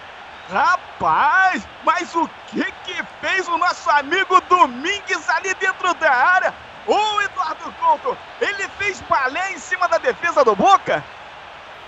Fez um super balé em cima da defesa do Boca e que bola na trave! Ia ser um golaço, um gol para entrar para a história, um gol que ia botar o Cerro Portenho na frente do jogo e ia empatar no agregado. Seria um bom lance, um bom gol, gol do Cerro Portenho que precisava, o gol que o Cerro Portenho precisava. É, rapaz! E aí o Valdez, o zagueirão, camisa 3 do Cerro Porteio, tomou cartão amarelo pela entrada ali, matando o contra-ataque do Boca. A bola batida na frente, foi longa demais a batida do Boca, a bola acabou sobrando pro goleiro Silva. O jogo tá parado ali de novo, o, o Tevez foi numa disputa de bola ali, o jogador tá sentindo a cabeça, já levantou, já tá tudo ok. Vamos chegando à marca de 28 minutos. Lá vem o Cerro Portenho pelo lado direito. A bola vem chegando agora com o Ribeiro, botou na área, tira a defesa do Boca. Mas a bola já sobrou. Lá vem a equipe do Cerro. E uma falta ali do lado direito, rapaz. Em cima do Leal. Uma falta perigosa. E o Fabras quase deu cartão amarelo para o juiz, rapaz. E ele atropelou o Leal. Vem bola na área aí. O seu Portenho tá mais vivo do que nunca. Lá vem a bola. Vai para a cobrança ali da, da, do, da falta. O Beltrão tá dentro da área. O Beltrão, rapaz, depois o Alisson vai falar para mim aí. O Beltrão lembra muito o Cavani, rapaz. Lembra demais o Cavani. Vem bola na área aí da equipe do Cerro. Preparado pelo lado direito. É uma falta perigosa. O Cerro tá quase todo dentro do campo de ataque do, do Boca Juniors. Vai para a cobrança, pelo lado direito, bola na área. Quem sobe? Subiu. De qualquer maneira.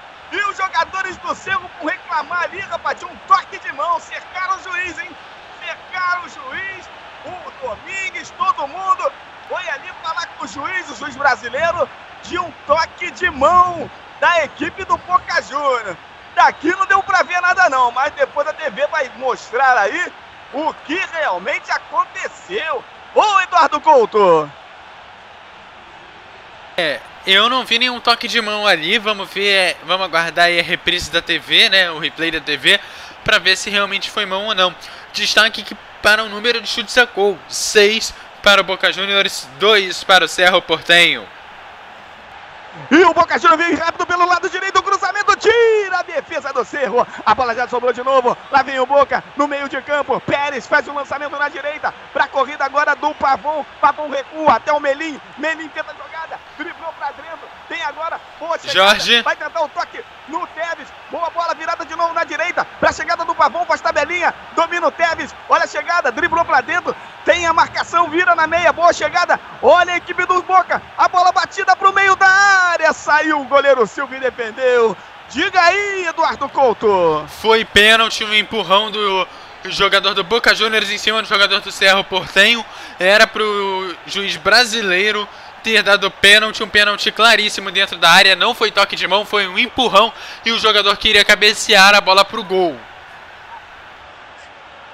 E lá vem o Cerro pelo meio, dominando ali o Beltrán na hora H, tira a defesa do, do Boca. O Boca sai rápido no contra-ataque, bola no Tevez, agora devolveu pro Pavão antes dele. Rapaz, pegaram o Tevez ali, mas pegaram o Tevez com força. O camisa 13, Mareco, entrou com vontade, mas o juiz, rapaz, não deu cartão amarelo.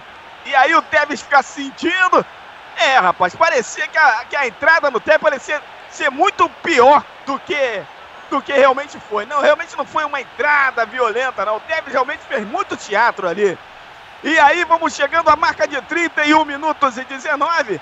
O Boca Juniors vai empatando com o Cerro Portenho dentro de casa, 1 a 1 Um jogo muito equilibrado até aqui. A bola chegada, domina agora a equipe do Cerro, bota na frente, tira a defesa do Boca de qualquer maneira. A bola sobra no meio. Jorge. agora o Domingues. Esse jogador habilidoso, cara. É o Jorge. Domingues. Ele tenta a jogada, perdeu a bola. Diga aí, Eduardo Couto. O goleiro do Boca Juniors está desmaiado dentro do campo. A equipe médica já chegou, tá tentando reavivar. Ele deu um toque, parece que ele levantou rápido demais e acabou caindo. Ele tá desmaiado em campo, a equipe médica já entrou. Vamos ver se o jogador, se o goleiro do Boca Juniors consegue voltar a campo. Vamos ver se ele tem condições de voltar a campo. Enquanto ele não volta, destaque para o número de erros. O número de erros de passe do Cerro Portenho é de, seten, é de 34% contra 22% do Boca Juniors. E o jogador do Boca Juniors, o goleiro do Boca Juniors continua deitado, mas ele está se mexendo. Vamos ver se ele tem condições de voltar ao jogo. Eu acho que ele não volta pela forma como ele estaria deitado, pelo tempo que ele está deitado e pelo jeito que uh, os jogadores e a equipe médica está preocupada. Eu acredito que ele deve ficar fora do resto desse jogo. Foi o cotovelo esquerdo do Leal em cima do Urião é, no rosto do, do, jogador. Vamos ver o que, que, acontece ali, né? Mas o jogo em densidade, Jorge, Eduardo, amigos da, da MF, é um jogo mais aberto. O jogo, o jogo é bom, o jogo é legal porque as equipes procuram o gol. Mas a equipe do Cerro Porteiro é uma equipe que erra bastante, tá errando bastante passe. Sabe o que precisa fazer? Precisa fazer igual fez a jogada do, do, gol e a bola na trave. Trabalhar mais essa bola. Jogar essa bola com a tabela. Confundir a marcação uh, da equipe do Boca Juniors. Acelerar, marcar, marcar a saída de bola do Boca se for determinado momento. Precisa fazer só mais um gol. E é possível, claro. E mostrou qualidade quando chegou na área. Só que precisa parar de errar. Precisa ser mais organizado. Precisa de um cara que pense. Luiz Leal seria um homem ideal para esse time. Bota o, Bel, o Beltrán um pouco pouco mais centralizado para tentar a, a, tentar confundir a marcação na, entre a zaga do Boca Juniors e deu certo. Acho que precisa trabalhar mais essa bola, ter mais troca de passes certos e principalmente jogar um pouco mais na tabela, porque quando jogou com a bola com, com a bola tabelada e principalmente pela ponta, deu certo a equipe do Cerro Porteiro. O jogo é bom, o jogo é bem equilibrado, as equipes procurando o gol, quando o Cerro ataca, sai, o contra-ataque é do Boca e o Boca é rápido e quando a equipe do Boca ataca, o Cerro pega o contra-ataque e consegue chegar na área com bastante fazendo dificuldade para a zaga do Boca. É, e o goleiro reserva do Boca Juniors está aquecendo, apesar do goleiro principal estar de volta ao jogo. É, rapaz, ficou feia a coisa ali por Orion. Ele caiu de um jeito, rapaz, que eu nunca tinha visto. Desmaiou realmente. Parecia que tinha desfalecido ali no campo. O Orion realmente foi preocupante. Imagine a tensão dos jogadores dentro de campo vendo o goleiro daquela forma, hein, Eduardo Couto? É, não é normal. Eu fiquei assustado quando eu vi ele no chão. Eu vi ainda se movimentando, mas eu achei que ele tivesse se machucado, não que ele tivesse desmaiado. Eu acredito que, é, como ele é um goleiro até alto, na hora que ele levantou, depois de ter tomado o toque, que deu problema. Se ele tivesse permanecido um pouco mais no chão, não teria sido tão grave, mas foi a, o movimento dele se levantar que acabou gerando problema, né? É, realmente foi preocupante. Preocupante. Mas aí o Orion tá de volta. Vamos ver se ele vai aguentar até, até aí o final do jogo, ou até pelo menos até o final do primeiro tempo. O jogo tá com 35 minutos desse primeiro tempo. 1 a 1 Boca Juniors e seu Bortenho, rapaz. Jogo, jogo realmente movimentado, equilibrado. Essa equipe do, do Cerro Portenho, ela não é uma equipe fácil não, hein, rapaz. Muito bem, joga muito bem. Só tá errando ali o último passe. Tá vacilando no último passe a equipe do Cerro. Bola batida na frente. A equipe do Boca vem pro ataque. Cabeçada no meio do Melim. Melim tocou agora no Pérez. Vai levando pelo meio. Tocou agora no Teves. Boa virada pro Carrizo. Dominou Carrizo. Entrou pro meio da área. Domina Pérez. Vai tentar a jogada. Ele bateu. Ficou fácil, fácil, fácil pro goleiro Silva. Que defendeu, hein, Alisson Bastos? Exatamente, ficou fácil pro goleiro, segue 1 um a 1 um. E aí o Tevez, foi o Tevez que bateu essa bola aí, pediu desculpa pra galera, pediu desculpa lá pro treinador. A bola dominada, agora lá vem a equipe do, do Cerro, bola no meio, o Leal tentou ali é, dividir, a bola sobrou, agora pro Mareco, faz o lançamento, subiu ali na cabeçada o Beltrán. Beltrán tentou a jogada, Recupera a equipe do Cerro. O Cerro vira a bola do lado esquerdo. Boa chegada. Olha o Domingues tentou. No carrinho chegou. Tirando Raha. Botando pela linha lateral. vai para a cobrança do lateral, o lateral esquerdo, Alonso. Ele gosta de botar a bola na área, hein? Ele gosta de botar essa bola na área. Ele vai botar a bola na área. Lá pro Beltrán. A bola subiu. Tira a defesa do Boca. Sobrou Beltrán. Tentou bater. Bateu em cima da defesa. A bola sobra agora no meio. Boa chegada. O Ribeiro. Cabeçada. Sobrou. Olha a bola. O Boca tenta te espanar essa bola da defesa. Não consegue. Recupera. Lá vem o Cerro. Entrou na área. Caiu. O juiz não deu nada. O juiz não deu nada. Bola do Boca. Vem agora o Pérez tentando sair jogando. O juiz para o jogo e marca a falta. Aí o jogador do Boca rola 200 metros, hein, Eduardo Couto? É, rolou bastante ali e ficou até um pouco. Foi parar até um pouco longe do jogador do Boca Juniors ali no fim das contas. É, rapaz, Rádio MF, o melhor do futebol é aqui. 37 minutos e 48. Boca Juniors vai empatando com o Cerro Portenho em 1 a 1. Vamos quase chegando aí ao final desse primeiro tempo. E lá vem a equipe do Cerro pelo lado esquerdo. O Domingues tenta a jogada. Tomou uma mão na cara ali, mas ele continua na raça. Acabou cometendo a falta. Bateu a falta rapidinho. A bola vem com o Merlin. Tocou boa chegada. Agora pro Pavon. Pavon toca a bola no meio. Chegou agora o Teves. Teves vira na esquerda para a corrida do Fabras. Fabras vai entrar na área. Antes dele chegou ele bate pela linha lateral. É lateral Boca. O Boca tá no ataque. Ali do lado da área, do lado esquerdo. Vai pra cobrança do lateral. Não, é lateral pro. A bola bateu no jogador do Boca. É lateral pro Cerro. Vai pra cobrança do lateral o Bonete. Ele bate a bola pra frente. Mata no peito, bota no chão o Beltrán. Já botou na frente.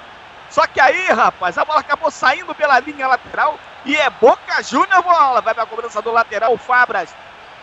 Demora-se um bocado de tempo. O Fabra já bateu esse lateral, rapaz. Ele vai caminhando. O Boca Juniors tá gostando do resultado, rapaz. Em Alisson Bastos. É, pro Boca tá bom o resultado ainda, porque o Boca consegue. É, o Boca tá tranquilo, consegue é, marcar bem, consegue controlar mais o jogo. Claro que a equipe do seu tá dando dificuldade, tá conseguindo agora ficar mais com a bola no campo de ataque, conseguindo acelerar a marcação. Mas o Boca tá bem tranquilo por enquanto, porque marca bem e consegue ser mais perigoso no contra-ataque. Só que precisa, só que quando sai há um paredão na zaga, né, ali no, na linha intermediária da zaga da equipe do Cerro Porteiro e não consegue entrar naquela a determinadas vezes tem que chutar, ser mais na bola no chutão, na bola da, longa, da bola longa de fora da área eu falo, tenta jogar um pouco mais pelas diagonais, tenta jogar um pouco mais pelo lado, tenta fazer essa bola cruzar na área ali pro Carrizo, ou pro Teves, ou pro Pavão chegando lá por, por, por, trás ali pelo lado direito. O Pavão sumiu um pouquinho do jogo. Acho que dá pra, tem que aproveitar mais o Pavão, porque o jogo do Boca Juniors é, é, é do lado do Pavão. O Pavão tem há um espaço ali no tipo Pavão. O Pavão pode jogar muito bem por ali. Agora o Boca acabou optando mais lá pro, pelo outro lado. O jogo ainda é equilibrado. O jogo, ainda, o jogo é equilibrado e o jogo é bom nesse primeiro tempo.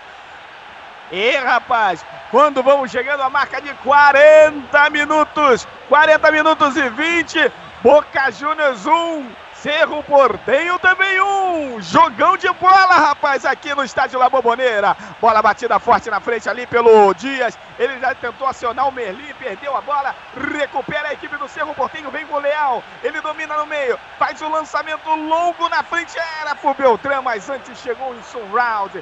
Isso, round que tomou um cartão amarelo, tá amarelado isso round. Na jogada anterior, a bola acabou parando ali, o juiz parou e marcou uma falta em cima do zagueirão isso round. 41 minutos. O jogo vai ter um acréscimozinho aí, rapaz, porque o Orion ficou caído ali, quase desfaleceu ali na área do Boca. E aí deve ter um, um acréscimo mais ou menos de uns 3 a 4 minutos. Deve dar o árbitro que é o brasileiro. Vai pra cobrança lá. Eu aposto no 2. É, rapaz. Bateu forte na frente. Mata no peito, tentou a jogada. Agora o Carrizo, mas na hora H tira a defesa. A bola sobra no meio. Lá vem a equipe do Cerro. Perdeu a bola no meio. Domina Pérez. Lá vem o Boca. Lançamento na esquerda. Domina agora Carrizo. Vai levando pelo meio. Tentou a jogada. Entrou no meio. Tá dentro da área. Fez tabelinha agora com o Tevez. A bola voltou. Tem agora o Fabras. Fabras está do lado esquerdo. Vai tentar o cruzamento. Levou. Tocou de novo. Pro Pérez. Pérez toca mais atrás na intermediária do Cerro. Faz um lançamento longo na direita. Bota no chão o Raha. Vai tentar a jogada. Driblou pra dentro, levou no fundo. Cruzou pro meio da área. A bola acabou saindo pela linha de fundo. É tiro de meta para a equipe do Cerro Portenho. O Eduardo Couto.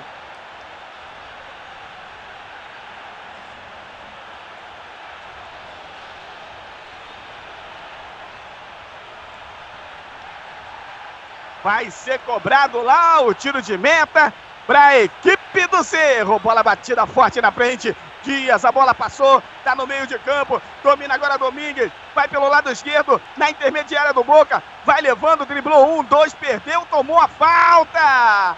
É uma falta do lado esquerdo, falta feita ali pelo Dias, o zagueirão, cara de mal, Dias. Uma falta perigosa, hein, Alisson Bastos? Mais uma falta perigosa, é a chance dos paraguaios na bola parada. Quem sabe agora o gol da virada da equipe do seu Portenho. Tá 1 um a 1 um. É, vai para cobrança de falta lá o camisa número 28, Riveiros. É o homem da bola parada da equipe do Cerro. 43 minutos e 4. Vai para cobrança. Tá lá dentro da área. O Leal, o Beltrán, Domingues, Alonso, Valdez a galera toda da equipe do Cerro Botenho. Preparado lá o Ribeiro. Zagueirada do Boca também tá ali meio fazendo tipo de uma linha. Bola batida, lá no segundo pau, a bola subiu, guarda de cabeça em surround. A bola sobra agora para a equipe do Cerro, a bola batida de longe, bateu em cima da defesa, bola na área. Olha o Domingues chegando, mas antes dele chegou o Orion e defendeu. É, rapaz, Boca Juniors e Cerro Porteio vão empatando em 1 a 1 Copa Libertadores. Segundo jogo.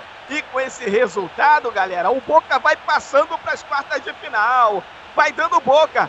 Para o Cerro Porteio chegar às quartas de final, precisa fazer mais dois gols ou então fazer um e ir para os pênaltis. Lá vem agora o Boca pelo meio, Pérez tocou Boa bola pro Carrizo, que drible, cara. Tocou na tabelinha na hora H, tira a defesa com o Mareco. Mareco tirou, a bola sobrou. Olha o Leal, vai brigando, vai trombando, vai levando. Ainda ele. Toma um carrinho agora, chegou no carrinho, Dias cortando. A bola sobra agora com o Domingues. Tenta sair jogando, perdeu a bola. Chegou agora pro Tevez, vai levando. Olha a equipe do Boca chegando. Perigosa a bola do lado direito. Pavão cruzou pro meio da área, mas na hora H chega a defesa do Cerro Portenho cortando. A bola sobra no meio. Domina agora a equipe do Cerro. Boa bola. É ali o Beltrán. Toca atrás. Até a chegada do Rojas. Boa bola virada pro Ribeiro. Tem agora o lado direito correndo o Bonete. Lá vai o Riveiros. Virou na direita pro Bonete. Vai cruzar pra área. Cruzou pro meio da área. Olha, ela passou pelo Beltrán. E o Leal não entendeu nada. Que bola perigosa, hein, Alisson Bastos? E o Cerro Portenho vai tentando fazer uma pressãozinha nesses minutos finais. Agora chegou com o Leal e por pouco não consegue é, a fazer o segundo gol. O jogo promete na segunda etapa, finalzinho de jogo 1 a 1 e vai para a cobrança do lateral a equipe do Cerro Portenho, lá pelo lado direito, Bonete, o camisa 11. Rapaz, eu nunca vi um lateral direito jogar com a camisa 11, né? Mas o Bonete joga com a camisa 11. Ele vai para a cobrança do lateral, preparado o Bonete, bateu ali para a corrida do Beltrán, dominou, veio trombada, a bola sobrou agora para o Ribeiro, vira lá do lado esquerdo para o Domingues. Quase, quase ele chegou antes do Orion, mas o Orion estava esperto, tirou essa bola, sai jogando pelo lado direito agora com o Narra. Boa bola, toca para o Merlin, Merlin toca no Herpes, Herpes vira lá do lado esquerdo para a corrida do Fabras. Fabras tem agora ali o Pérez, Pérez domina, de novo no Fabras. Fabras tenta a jogada, tem ali o meio de campo, ele recua mais atrás agora pro Wilson Round. Wilson Round sai jogando agora com Dias. Dias domina aqui do lado direito na intermediária do Boca. O Boca Juniors tenta sair pro ataque, mas também marcado pela equipe do Cerro. Já ultrapassou a equipe do gramado. Boa bola, olha o Garra, vai levando pelo meio. Tem o Tevez, boa chegada. Tocou errado, cara. Tocou nas costas do Tevez na hora H, tira a defesa do, do Cerro, sai jogando agora. Boa bola deu Beltrán, fez ali a, a matada, tocou pro Ribeiro. O Ribeiro vai levando, driblou, passou, vai levando. Chega na hora H e corta ali o Pérez. A bola sobrou, o juiz parou e marcou a falta. O juiz para o jogo e marca a falta do jogador do Cerro no jogador ali do Boca Juniors. Vamos chegando à marca de 46 e 44. Quantos minutos de acréscimo aí, galera? Dois, se não me engano. É, rapaz, dois minutos só.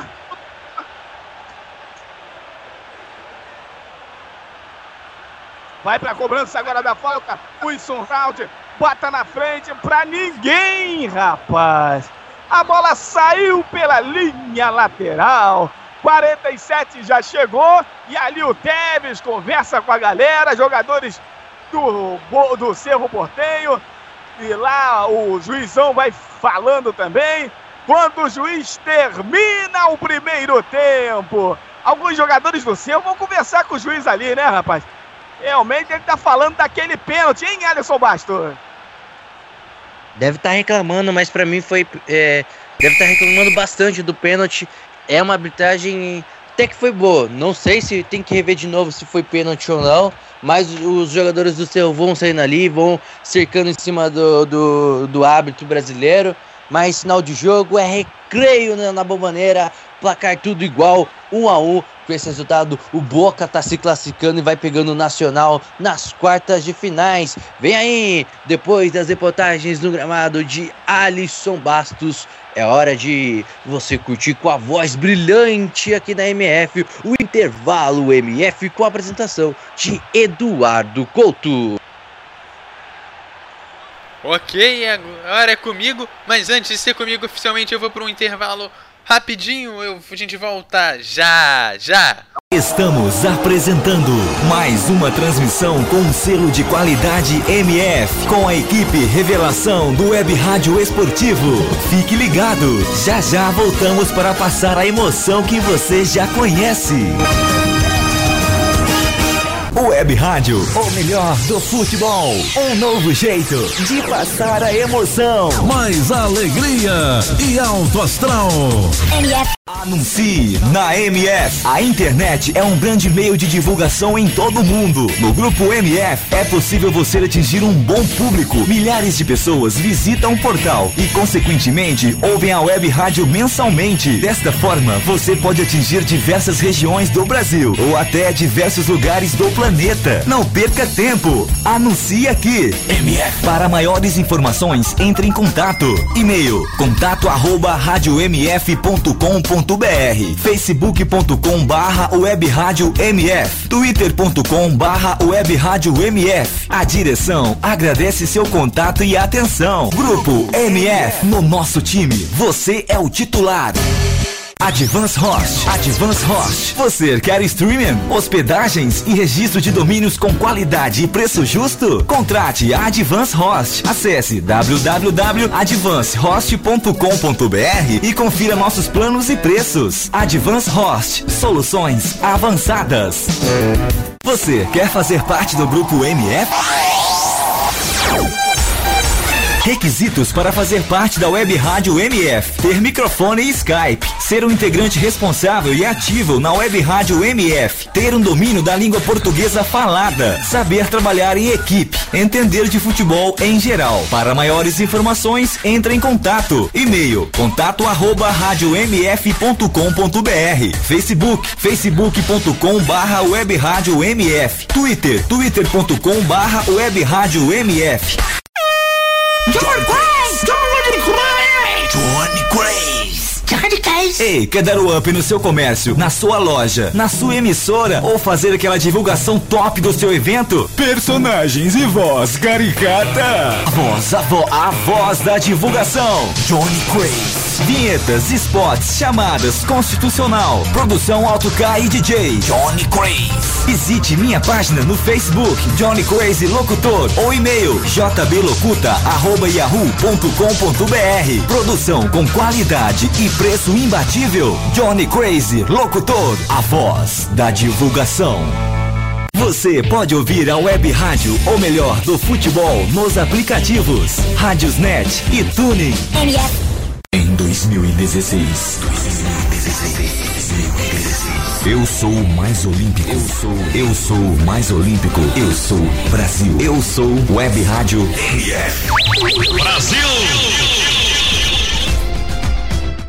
Que isso, Luiz? Tá doido? Pra que essa bateção de palma? Que palma o que é essa merda? Esse mosquito que não some de jeito nenhum. Ficar aí esquentando a mão, acho que vai adiantar alguma coisa. Ei, diabo! Todos por uma só causa. Mantenha o seu foco nos focos. E lembre-se: o melhor remédio é a prevenção. Uma campanha de todos nós. MF. Programa Debate MF. Todos os domingos às 21 horas e sextas às 20 horas. Debatendo tudo o que acontece no futebol mundial aqui na MF. Programa Troll Bola. Todas as terças-feiras, às 16h30. Com humor e informação. Com o selo de qualidade MF. MF. Envie sua opinião, crítica ou sugestão através de nossas redes sociais. Via Facebook. facebook.com barra web rádio MF. Via Twitter. twitter.com barra web rádio MF. MF. A programação da Web Rádio O Melhor do Futebol é um oferecimento de Advance Host, soluções avançadas, DG Comunicação, ideias simples que trazem grandes resultados. Locutor Johnny Crazy, a voz da divulgação. Rádio O Melhor do Futebol, passando a emoção que você já conhece. Não fique aí parado vendo o cliente passar na sua frente. Anuncie. Escolha o rádio. O único que põe o seu produto em evidência. O seu cliente ouve. Fica sabendo de suas ofertas e de sua existência. Anuncie no rádio. Vendendo a sua ideia. O melhor do futebol. 24 horas no ar. MF. Voltamos a apresentar mais uma transmissão com selo de qualidade MF, com a equipe Revelação do Web Rádio Esportivo. Fique ligado, estamos de volta para passar a emoção que você já conhece. MF Futebol é MF. o melhor do futebol está no ar. Intervalo MF. Com as informações e opiniões sobre o primeiro tempo de partida. Em mais uma transmissão com selo de qualidade MF.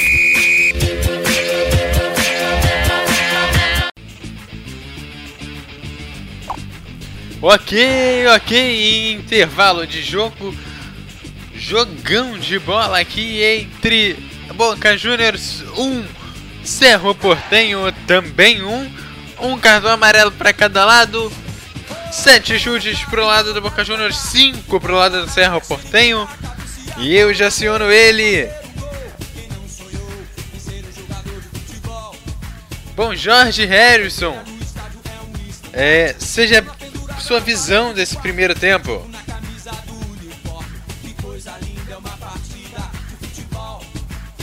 Eduardo Couto, realmente foi um jogão de bola. Esse primeiro tempo de Boca Juniors 1, Cerro Portenho. O, Cerro não tá morto não, hein, rapaz? Tá jogando uma bola redondinha. Só faltou acertar os passes ali pelo lado esquerdo com Domingues. Chegando muito fácil pelo fundo ali. Domingues, o Beltrán, o Leal apareceu um pouco mais e ia ficar meio complicado pro Boca. Mas o Boca tem um contra-ataque muito rápido pelo lado direito com o Pavon. E lá pelo lado esquerdo, o Carriço também leva muito perigo. Com a chegada do Pérez e o, e o Tevez pelo meio, a coisa fica complicada. O Boca Juniors tá com o jogo na mão, basta saber jogar. Mas essa equipe do Cerro Portenho aí pode dar trabalho nesse segundo tempo, hein, Eduardo Couto? Pode, pode dar muito trabalho nesse segundo tempo. O problema do Cerro Portenho, como a gente falou até durante a transmissão, é, um, é os erros de passe. É, errando quase 40% dos passes, errando 38% dos seus passes, o contra 21% também um erro alto, mas bem menor, quase, quase a metade aí, 21% do Boca Juniors. Então, o Cerro Portenho precisa acertar esses passes, mas ele tá conseguindo chegar. Os números de chutes a gol não é muita diferença, né? O, são 7 pro lado do Boca Juniors, 5 pro lado do Cerro Portenho, sendo que 3 de bolas na trave pro lado do Cerro Portenho com um gol e 5 bolas na trave pro lado do Boca Juniors com e um gol, somando tudo isso, né? Então, é essa visão de partida. A posse de bola continua alta pro lado do é, do Boca Juniors com 58% contra 42% de posse de bola do Serra Portenho. Serra Portenho que para ganhar o jogo precisa também de um pouco mais de posse de bola. Mas por conta dos erros de passes que ele está tendo, essa posse de bola acaba sendo refletida. Porque com o número de erros de passes, o Boca Juniors recupera a bola, faz o, o toque, perde tempo dominando essa bola e acaba conseguindo maior tempo de posse de bola do que o Cerro Portenho. Claro que o Cerro Portenho tem todas as condições, e já mostrou isso, de até conseguir vencer esse jogo. O Cerro Portenho chegou ao gol do Boca Juniors e ele se desenvolver o seu toque, parar de tentar mandar chutão para frente, fazer toques muito longos e fazer um jogo que engane até de certa forma o time adversário e consiga fazer diferente como fez quando na hora que fez o gol, é isso que vai levar ele para a vitória. Alisson Bastos, você concorda com isso que o Serra Portenho tem errado, ele precisa se consertar para esse segundo tempo? E o que, que ele precisa fazer para conseguir levar a vitória hoje e de repente até passar de fase aqui hoje? Olha, meu amigo, você resumiu o jogo. Você disse tudo. O seu Portenho precisa precisa acertar mais esses passes e errar menos. Acho que o time tá errando demais. Precisa aproximar mais seus jogadores para ter uma boa troca de passes. E quando teve alguma boa troca de passes durante o primeiro tempo, conseguiu achar o primeiro gol e conseguiu enfiar uma bola na trave e conseguiu achar um, uma, uma brecha na, na zaga do Boca. O jogo é pela ponta de lado, lá pelo lado esquerdo. O jogo é trocando passes, confundindo a marcação do Boca, que é muito lenta essa zaga do Boca Juniors. Como você disse, o problema do seu porteiro é que tá errando demais. E quando tem um contra-ataque, quer fazer essa inter interligação entre defesa e ataque rápida. Não dá, porque os jogadores estão muito longe. E acaba sempre perdendo essa bola e a segunda bola sempre acaba sendo do Boca Juniors. O Boca Juniors faz uma boa partida, porque tem é mais ofensivo, é mais decisivo, é mais perigoso o seu ataque, porque você tem três jogadores que pode decidir, são três jogadores melhores que o elenco inteiro da equipe do seu. Você tem o, Car o, Car o Carlos Teves um pouco mais centralizado pelo meio, você tem o Carrizo pelo lado esquerdo e você tem um Pavão. Para mim o Pavão é o destaque do jogo. Tá aparecendo de apareceu bastante ali pela ponta direita. O, o, Boca também tem problema. O Boca tem problema de, de enfrentar esse sistema defensivo do Cerro Porteño ali quando chega na área. Não consegue entrar, não consegue fazer as jogadas fazer por ali. Joga um pouco mais pelas diagonais, joga um pouco mais essa bola pelo, pela, pelo lado direito, tenta jogar um pouco mais com Carrisco. E o Boca, a diferença é, o Boca não erra tanto, porque tem uma boa troca de passes e consegue fazer uma boa troca de passe na tabela.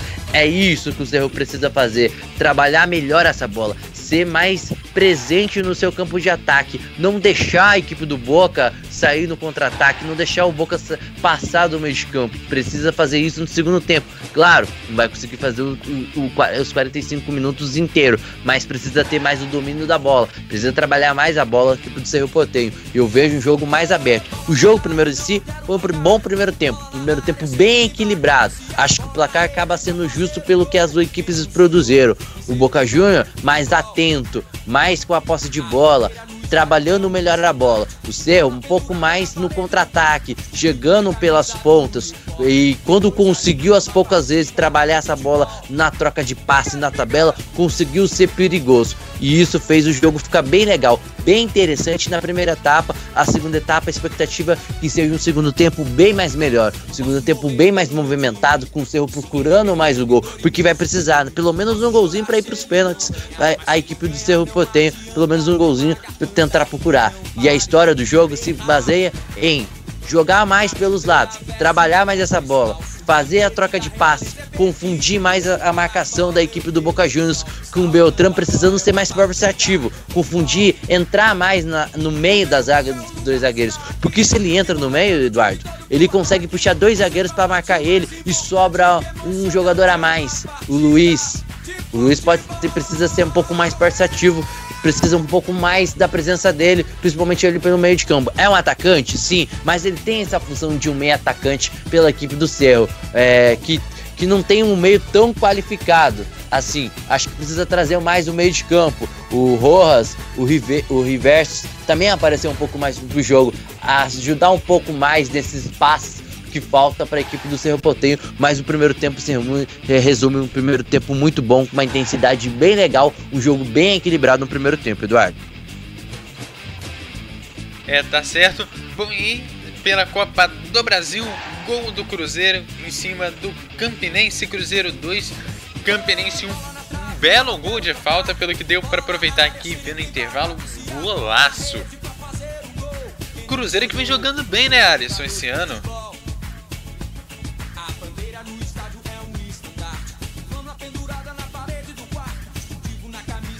As equipes vão voltando pro campo já já. Então Eduardo. eu volto aqui ainda nesse segundo tempo. Fala, Alisson. Você disse o Cruzeiro jogando bom. É, tô vendo. Olha, olha o eu, olha, eu vi Olha o dois, dos dois jogos que eu pude ver inteiros do Cruzeiro, ele jogou bem, pelo menos. Ó- Olha o meu silêncio, já, já, já é a resposta pra você, Eduardo. Segue o jogo. Tá não. Então eu que dei sorte, então. Positivo.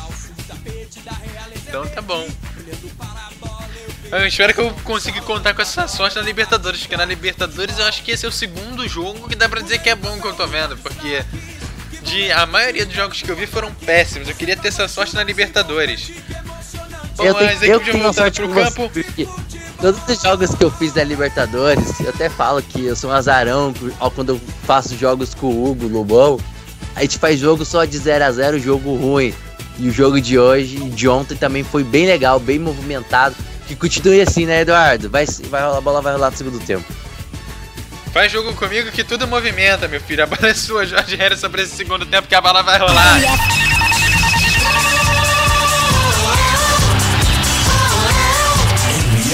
O melhor do futebol. Alô, galera, vai rolar a bola pro segundo tempo. Boca Juniors Cerro, um a... Quanto?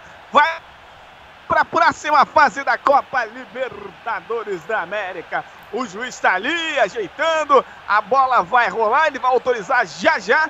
Por enquanto aqui não temos nenhuma alteração, nem pro lado do Boca e também pro lado do Cerro Portenho.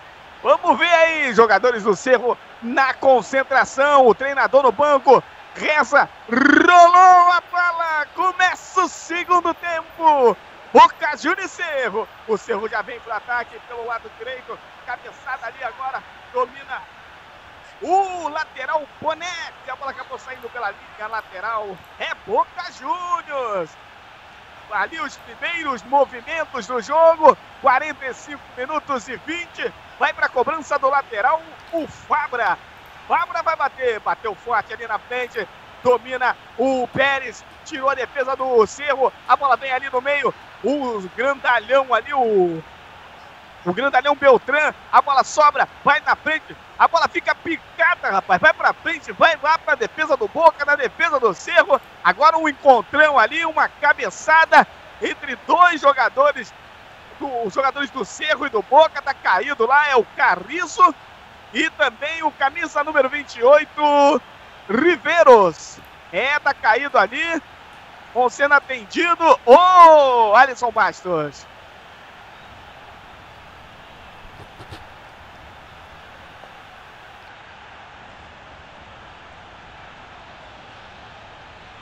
É, acabou gerando um encontrão ali no fim das contas.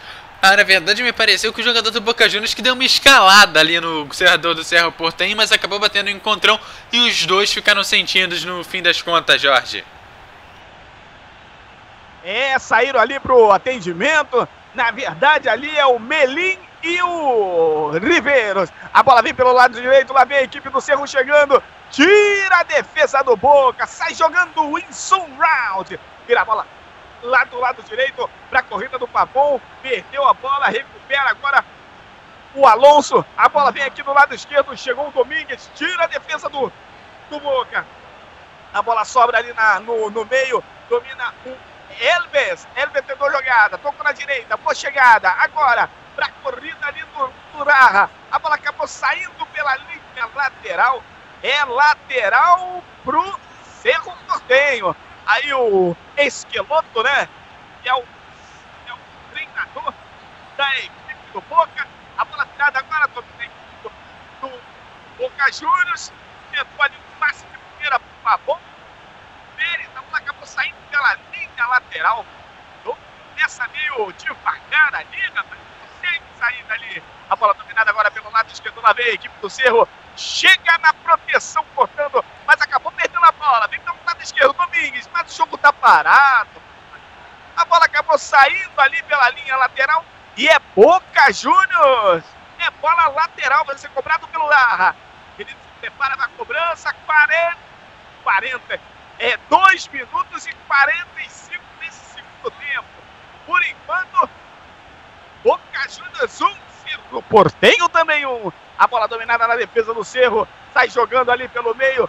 Domina Rojas. Vai virando o jogo pro lado direito. Pra corrida agora do Bonete. Boa dominada. Ele faz a tabelinha. Agora com Rojas. Boa chegada. Virou de novo. O Bonete tentou do lado direito. Lançamento longo demais, rapaz. Acabou saindo pela linha de fundo em Eduardo Couto.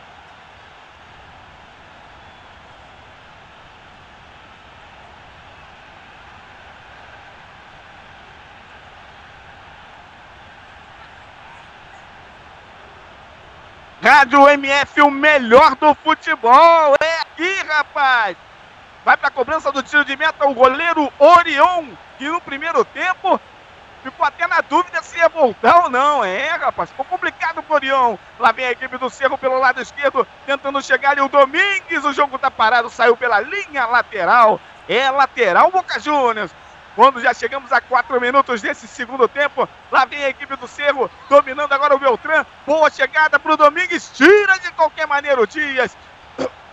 E bota a bola pela linha lateral, rapaz. O Dias não tá de brincadeira, não. A bola vai parar lá, lá na arquibancada, lá nos camarotes do Boca Júnior. Já batido o lateral pelo jogador do Cerro dentro da área. Dominou lá. Agora o Beltrán a bola acabou saindo. Tira a defesa do Boca. Tenta sair rápido no contra-ataque. O jogo tá parado ali. Com uma falta bem na intermediária do Boca Juniors. Ia tentando sair pro ataque. E a equipe do Cerro para o jogo em Eduardo Couto. Exatamente, saindo pro contra-ataque. E aí a equipe do Cerro Portem acabou dando uma paralisada no jogo. E o jogo que segue. Jorge, batida a bola, vem pelo meio agora a equipe do Boca Juniors. Boa chegada, Pérez, vira do lado esquerdo para a corrida aqui do Fabras. Fabras vai levando, boa bola. Tem o Carriço, Fabras. Acabou vacilando ali, rapaz. Oh! E aí, diga aí, Alisson Bastos. Seria interessante no seu portem já entrar o Torales, né? Para ter um pouco mais de movimentação ali no lugar do Rodrigo, ali no lugar do Rojas. Eu já colocaria ele para ter um pouco mais de movimentação nesse meio de campo. O Torales eu já, já voltaria com uma mudança é, nesse segundo tempo. É verdade, rapaz. O treinador precisa se mexer aí, rapaz. Tempo tá passando, 5 minutos e 44. Lá vem a equipe do Cerro pelo lado direito, dominando o Rojas. Vai tocando no meio. Agora pro jogador ali, o Beltrán. Perdeu a bola, recuperou. Vem agora do lado direito, vem chegando aqui. É o Ribeiro. Tá marcado pelo Fabras. Vai levando pro Lula da linha de fundo, do lado direito da área ali. Vai tentar um cruzamento. Vai driblar pra dentro, livrou. Tentou um cruzamento no carrinho. Fabras botou pela linha lateral e reclama com bandeira dizendo que a bola ele não, a bola bateu no jogador do Cerro, rapaz. E aí quase que expulsou o bandeirinha ali. Vai pra cobrança do lateral, o Bonete vai botar dentro da área. Tem aquela característica típica ali, jogador do Cerro. Vai botou, vai correr. Demora-se um bocado, mas já bateu curtinho. A bola chegando agora, domina Ribeiro. Boa bola. Era de novo pro Bonete, mas na hora H tirou em round e botou pela linha lateral. É lateral pro Cerro Portenho. E aí você viu o Fabras, rapaz, quase expulsou o Bandeirinha, rapaz. Dizendo que a bola bateu no jogador do Cerro. A bola vem pelo meio, mata no peito, bota no chão o Beltrán. A bola agora para dentro da área pro Leal, tentou matar, tira a defesa do Boca. A bola sobra no meio. Agora, do lado esquerdo, pro Domingues, está do lado da área, vai tentar um cruzamento. Tocou, pior passagem, cruzamento pro meio da Boca. A bola sobrou no Domingues, Olha a bola agora dentro da área. Ribeiro tentou jogada, tirou a defesa. Voltou de novo, lá vem o Boca, o, o Cerro Portenho pelo lado direito, tira a defesa do Boca, se protege como pode o Boca. A bola veio aqui na defesa do Cerro, que já tirou a bola, já liga o contra-ataque, boa bola, Fabra chegou, tirou, olha o Boca tentando sair jogando, mas o Cerro tem o domínio da bola, rapaz. O Cerro vai conseguindo levar. Boa bola, lançamento nas costas do Dias, mas ele chegou e cortou. A bola era pro Domingues, mas o dia estava ligado. A bola agora vem ali com o Pérez. Pérez tocou agora um bolão. Olha a bola do Tevez do lado direito pro Pavão. Vai entrar na área. Chega no carrinho e bota para escanteio. É, agora o Boca conseguiu sair do sufoco e a galera começa a empurrar o Boca aí, hein? Alisson Bastos. Exatamente, Jorge. Agora a galera começa a empurrar e o Boca vai junto com a torcida. Escanteio para o Boca. A chance do gol da o gol, o segundo gol do jogo tá 1 a 1.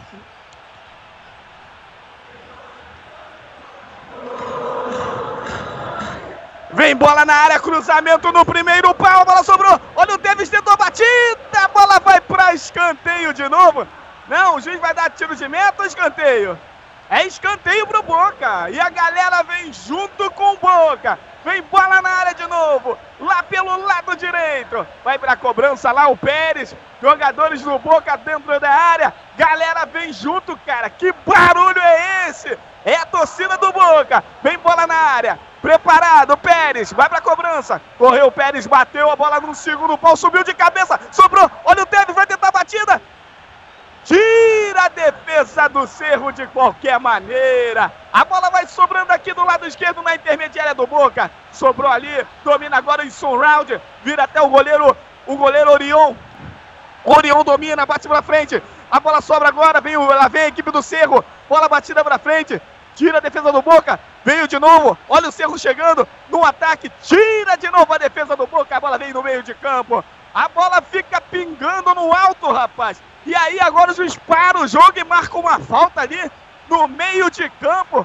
E o Boca quase chegou no segundo gol com o Tevez. Aragá tirou a defesa em Alisson Bastos. Ele se atrapalhou, né? A bola ia direto pro gol, a bola acabou indo no pé dele, no pé errado. Praticamente ele foi como um zagueiro adversário, tirando a bola, afastando da, da sua própria área ali, o Carlitos Teves. O Boca cresce, a torcida cresce e o jogo começa a ficar muito bom nesse segundo tempo. Tá, um a um. Vem a cobrança da falta, batida no meio. É pro Teves, tira a defesa do Cerro. A bola vem pelo alto. A bola cabeçada do Leal. Chegou agora no meio. Beltrán domina pelo lado esquerdo. Lançamento pro Domingues. Não conseguiu evitar a saída da bola. Acabou saindo pela linha de fundo, Alisson Bastos. Exatamente, a, a, foi o contra-ataque do seu porteio, não conseguiu, a bola saiu pré, pela linha de fundo, é tiro de meta, segue um a um na bomboneira. Boca Juniors e Cerro Portenho, 1 um a 1 um, quando chegamos à marca de 10 minutos e 43. É, rapaz, o Boca vai se segurando. Lá vem o Cerro pelo lado esquerdo. Domingues tentou levar, recebeu a falta. O juiz para e marca a falta em cima do Domingues. Esse jogador tem sido uma válvula de escape da equipe do Cerro Portenho, hein, Alisson Bastos? Exata exatamente.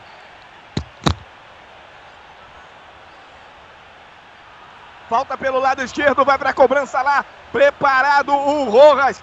Jogadores do Cerro dentro da área ali na. Dentro da área não. Ali na meia-lua da grande área. Fazendo aquela famosa linha. Cruzamento, a bola chegou. Olha a cabeça. Chegada, rapaz. O Beltrán não conseguiu alcançar. Orion conseguiu tirar essa bola. Olha a bola agora do lado esquerdo. O Carrizo vai levando. Tá pelo meio ali. Olha a chegada pro Tevez. Boa batida pra fora. Carrizo bota a bola pra fora. Perde uma grande oportunidade o Boca Juniors. Rapaz, o contra-ataque foi mortal, hein, Alisson Bastos?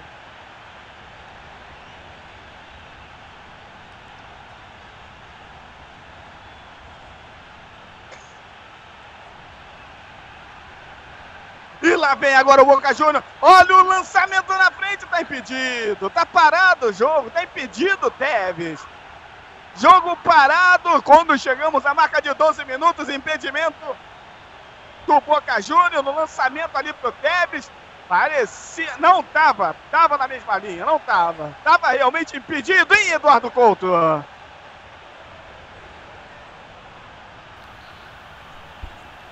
É, não tava impedido não. A bola batida pra fora! E o jogo você não consegue nem respirar, rapaz. A cabeçada do Beltrán. O Domingues tocou na rede pelo lado de fora. Mas a bola bateu ali no Orião e foi para escanteio. Vai para a cobrança do escanteio, a equipe do Cerro. A bola subiu. A cabeçada tira a defesa. Voltou. Batida em cima. Tira a defesa do Cerro do Boca Juniors de qualquer maneira. A bola sobra aqui do lado direito. Pavão faz um lançamento longo na direita. Olha a equipe do Boca. Vem chegando. Bola boa. O contra-ataque, rapaz. Ô, Eduardo Couto, que jogada do Cerro Porteio, hein? É, linda a jogada do Cerro Portenho. Chegou super bem, grande chance de fazer gol. Segundo tempo começa movimentado agora 13 minutos 37 segundos. É, rapaz, um segundo tempo daqueles. O Cerro tá fim de jogo. O Cerro quer chegar. Lá vem o Boca pelo lado direito. Vem chegando o Carrizo. Boa chegada. O Boca não se intimida também. Vem pro ataque. A bola tentou. Chegada. Vai tentar a batida. Levou pro meio. Boa chegada. O zagueirão vacilou ali, rapaz. E a bola batida pra fora. E o Boca não se intimida. O Boca vem pro ataque de novo. O time do Cerro agora tomou ali um banho de água fria ali, rapaz. O Boca vai dominando a bola, vai tocando, vai valorizando. Só da Boca agora. Dominando pelo lado direito. Vem chegando o Raha. Tem agora o meio ali com o Pérez. Pérez tenta a jogada. Tira a defesa do Cerro Portinho de qualquer maneira. Agora foi o Valdez ali na marcação. Bem tirou essa bola Jorge. e botou pra frente. Diga aí, Eduardo Couto. Gol da Ponte Preta em cima do Gênesis, Ponte Preta 1, Gênesis 0. O jogo válido pela Copa do Brasil. E olha, se as duas equipes continuarem se movimentando assim nesse segundo tempo, alguma delas pode acabar cansando e levando gol. As duas também têm que medir o nível de esforço que elas estão fazendo. Apesar do jogo estar muito bom e bem movimentado, tem que se cuidar para não acabar o jogo morrendo. É, rapaz, não aconteceu o que aconteceu ontem com a equipe do quando precisava de fôlego, não tinha mais. Contra a equipe do Atlético Mineiro. E lá vem o time do Cerro Portenho pelo meio. Dominando ali agora o Rojas. Vem tocando a bola. A bola acabou ali se perdendo, rapaz. Vai saindo. E aí você vê o Teve, jogadores do Boca. Realmente o jogo tá pegando Tem fogo, gol. rapaz. Diga aí. Gol do Cruzeiro em cima do Campinense Cruzeiro 3, Campinense 1.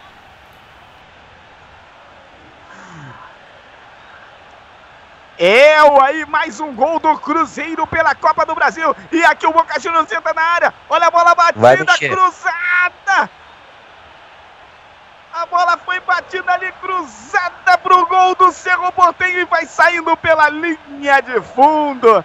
Mais uma jogada do Boca perigosa, rapaz. E o Teves bota a mão na boca, não acredita, não acredita. O Boca Juniors vai desperdiçando muitas oportunidades em Alisson Bastos.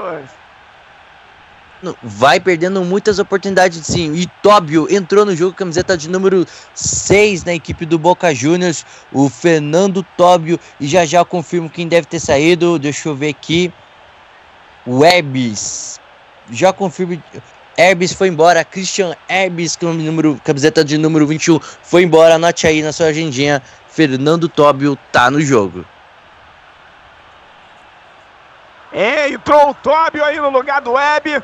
Vamos ver como é que vai se configurar o jogo. A bola batida pelo goleiro Silva para frente. Não se intimida. A equipe do Cerro quer Amarelo. o gol. A bola agora do lado direito vai tentando chegar ali. Jogo parado. E aí, hein? Amarelo pro Christian Pavão, jogador do Boca Juniors.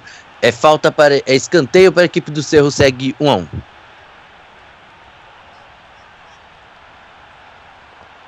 É, vai ser cobrado ali agora. Ah, o Christian Pavão tomou um cartão amarelo. Jogadores do Cerro realmente Eles estão com outro espírito. Vem pra dentro, rapaz, vem pra dentro. 17 minutos e 30. A equipe do Cerro não se intimida, não se intimida. Um jogo realmente daqueles, cara. Um jogão de bala. Vai ser cobrado lá o escanteio. A Júnior se defende como pode. Jorge. Diga aí. Pra quem não conhece o Tóbio, é um zagueiro. é, Provavelmente com a entrada do Tóbio é pra dar um pouco mais de marcação, porque a equipe do seu chega e tá chegando com facilidade agora no ataque. É um jogo maluco, é um jogo bem corrido com intensidade alta, as duas equipes procurando muito gol. A entrada do Tóbio é pra se pre- preservar mais, ter uma zaga bem mais firme é, ali. Pra quem não conhece o Tóbio, ele jogou no Palmeiras na temporada passada e na temporada 2014-2015 jogou com a camiseta do Verdão, ele que foi revelado pelo Vélez Sáfio. É, rapaz, o Toby aí é mais um zagueiro que o Boca coloca pra Jorge. fechar ali seu meio de campo. Diga aí, Eduardo Couto. Olha, o- no jogo do Cruzeiro, De Arrascaeta acabou de levar uma pancada e saiu, chegou a ficar desacordado, igual o nosso goleiro aqui no, primeiro tempo. Foi substituído e vai recebendo atendimento médico. Daqui a pouco eu volto com mais informações para saber se ficou tudo bem com ele ou não.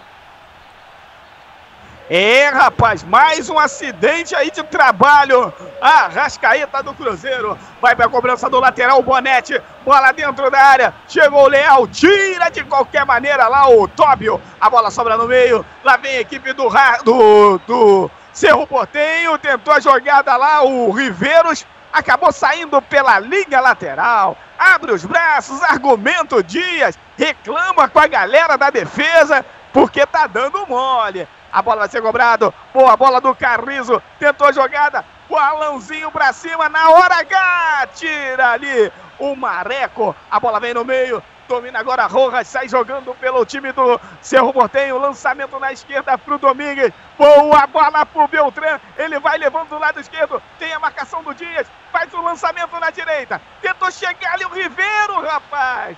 Ele foi atropelado. Vamos ver ali se o juiz vai dar alguma coisa. Jogo tá parado, tá caído o jogador do, do Cerro Portenho. E aí, rapaz, os jogadores do Cerro vai fazer uma, vai fazendo ali uma pressão no árbitro. E, e o árbitro tá dizendo ali que é, prestar atenção, põe na cabeça. Ô Eduardo Couto.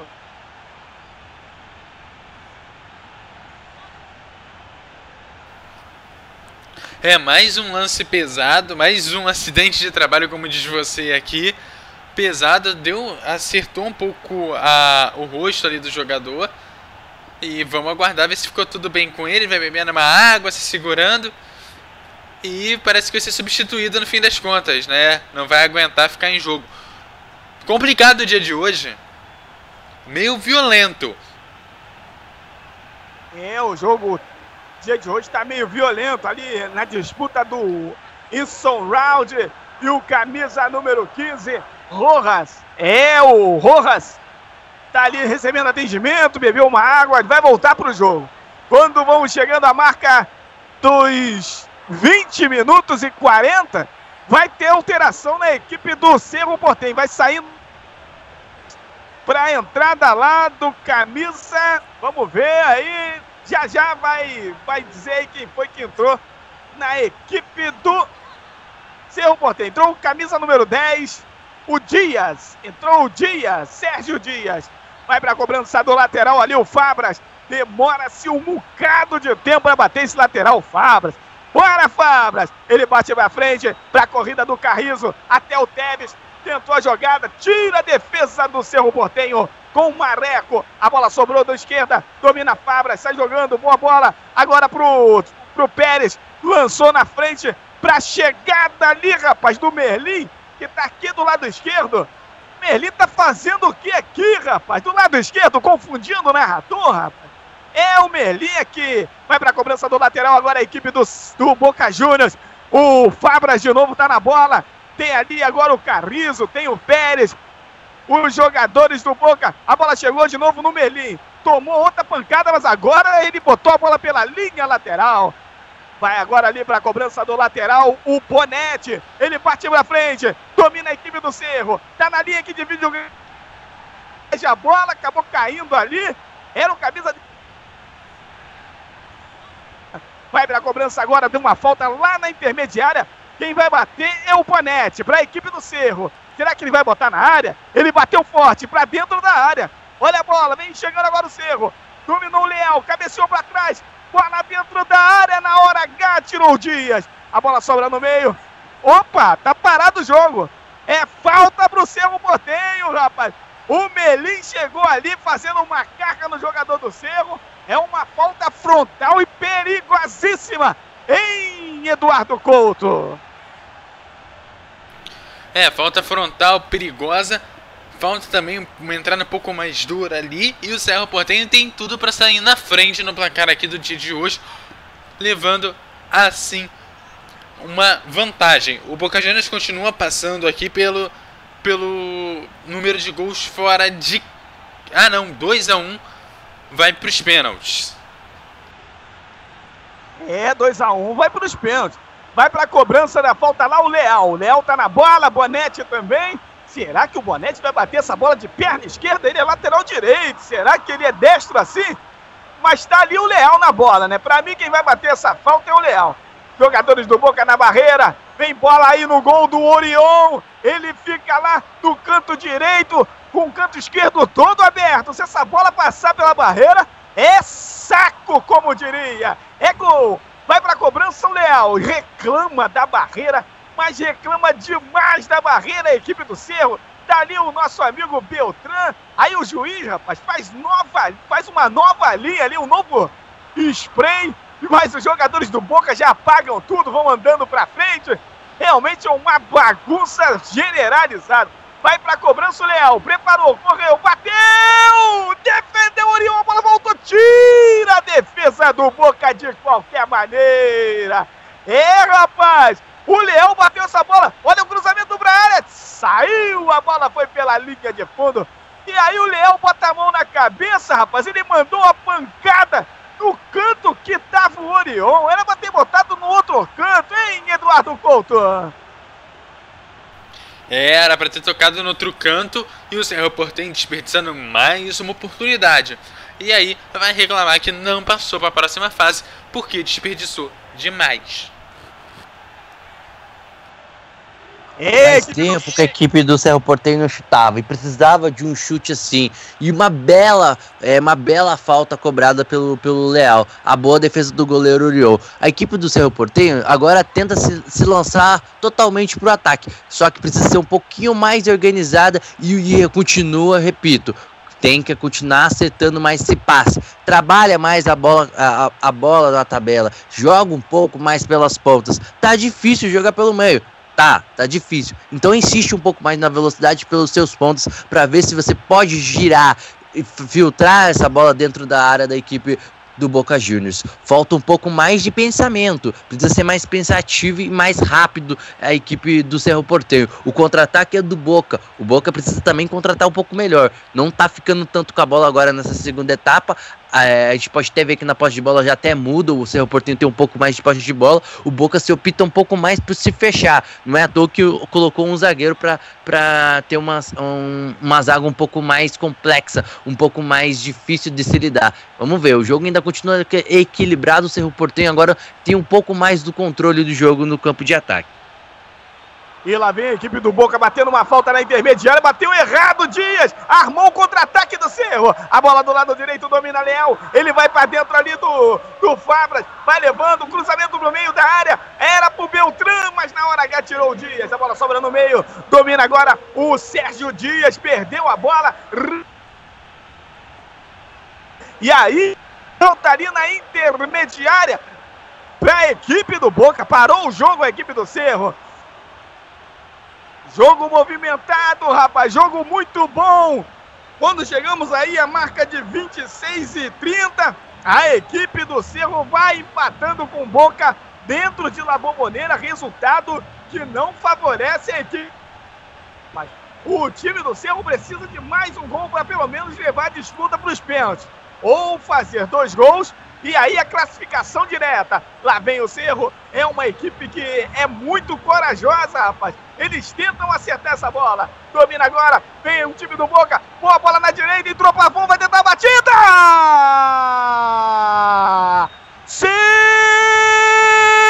Sensacional! Gol, gol, gol! Do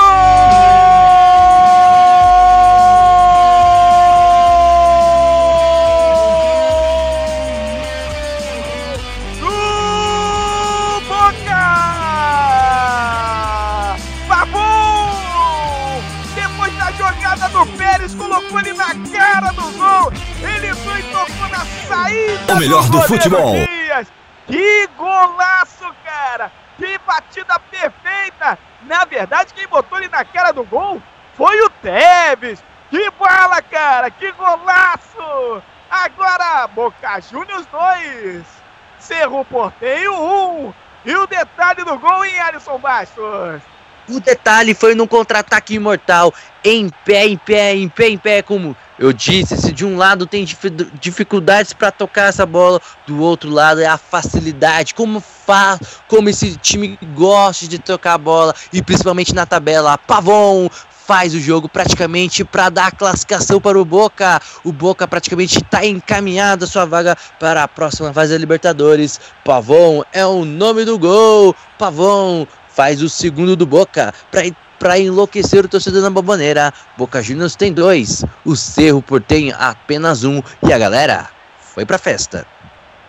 E aí o Boca já vem pelo lado direito, recupera e sai jogando a equipe do Cerro. Vem pelo meio, bola lançada do Rojas, boa bola pro Sérgio Dias, perdeu a bola, recupera a equipe do Boca. Era ali o Melim, perdeu a bola, recupera agora a equipe do Cerro. Vem pelo lado direito, vem chegar agora aqui o Leal. Ele toca atrás, vai tocando a bola a equipe do Cerro. Bateu ali em cima do Carrizo.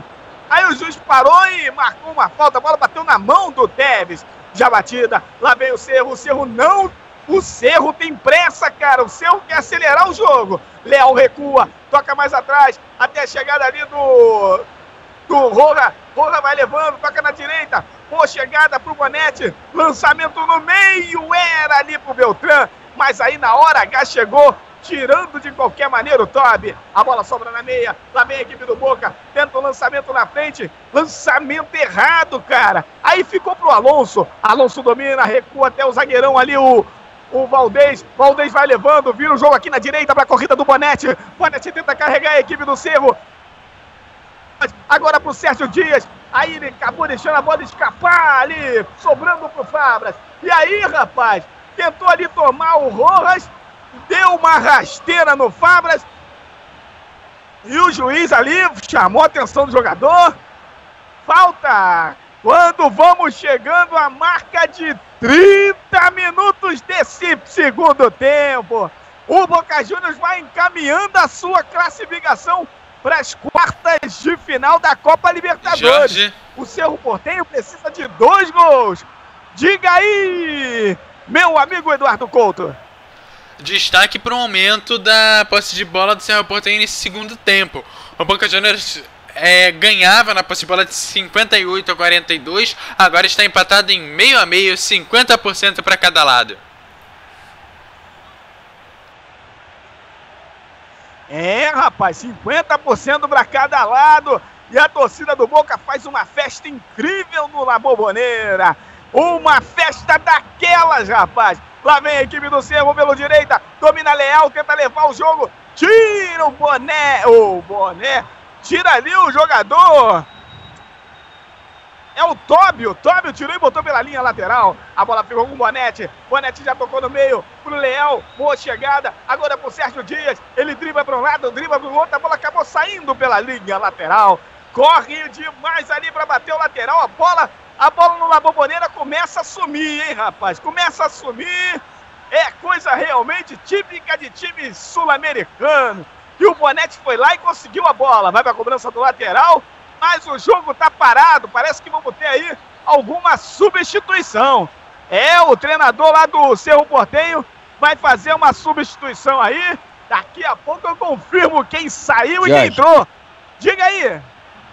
Ô, já já o Eduardo pode confirmar para você quem saiu pro lado do Cerro, mas fica muito difícil. Se tava difícil fazer um gol, fica mais difícil agora ter que procurar dois gols para fazer, né? O Cerro Porteiro vai ter que jogar praticamente um jogo perfeito da sua vida agora com ter mais raça. Precisa agora se lançar praticamente no ataque se quer sair da sonho com a sua vaga. Fica eu, se tava difícil procurar um gol com dois, procurar agora dois gols, fica praticamente quase difícil. O Boca Juniors conseguiu achar esse contra-ataque, conseguiu praticamente é, encaminhar muito bem a sua classificação. Rádio MF, o melhor do futebol é aqui, galera! E o Boca Juniors com esse gol aí do Pavão, rapaz, vai encaminhando a Jorge. sua vaga para as quartas de final da Copa Libertadores. E o Eduardo Couto vem aí, rapaz. Diga aí, Eduardo. Saiu Cecílio Domingues para a entrada do José Ortigosa no Cerro Portenho. É, rapaz, saiu o Domingues para a entrada do Ortigosa. Esse. Agora, esse Ortigosa aí é aquele que jogou no Palmeiras? Acredito que sim. É, rapaz, será que é ele? Bola batida, lá vem a equipe do Cerro pelo lado esquerdo, dominando ali agora o camisa número 4, Alonso, perdeu a bola, recupera a equipe do Boca. Vem agora pelo lado direito, dominando o Pavão, perdeu a bola. Lá vem agora a equipe do Cerro, vem pelo meio, boa dominada, tentou, chegou o Rojas, bateu! Orion! Espetacular o goleiro do C do Boca Juniors, botando essa bola para escanteio. Oh, Eduardo Couto! É bonito o lance depois da da bola ser tocada ali no dentro da área, um chutaço na pro gol, uma bela, bela, bela defesa. É o tipo de defesa que o Serra Portenho não contava.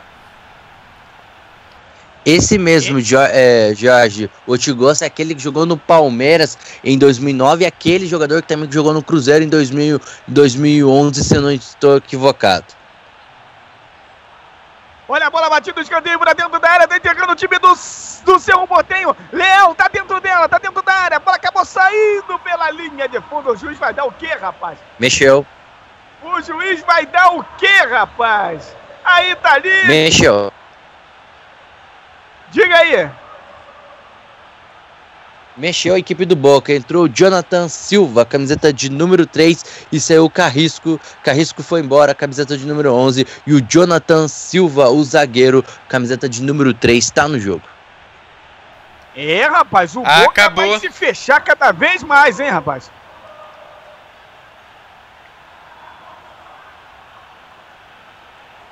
Batido o tiro de meta pela equipe do Boca, pelo Orion. Ele bateu ali, mas o time do Cerro já recuperou. Tentou chegar do Beltrán. Vem pelo lado esquerdo, tirou o Fabras. A bola vem pelo meio. Agora de novo. Olha o Leal, lançou na frente. Era pro Fabras. Na hora H chegou o zagueirão. Cara de mal, né, rapaz? Esse Dias tirou de qualquer maneira. A bola sobra na meia. Vem agora a equipe do Boca pelo meio. É o Melim. Melim tocou na esquerda. Pra corrida agora ali do Lançamento na frente é pro Tevez. Dominou ali, tentou dividir com a zaga do time do Cerro Portenho. Era o Mareco.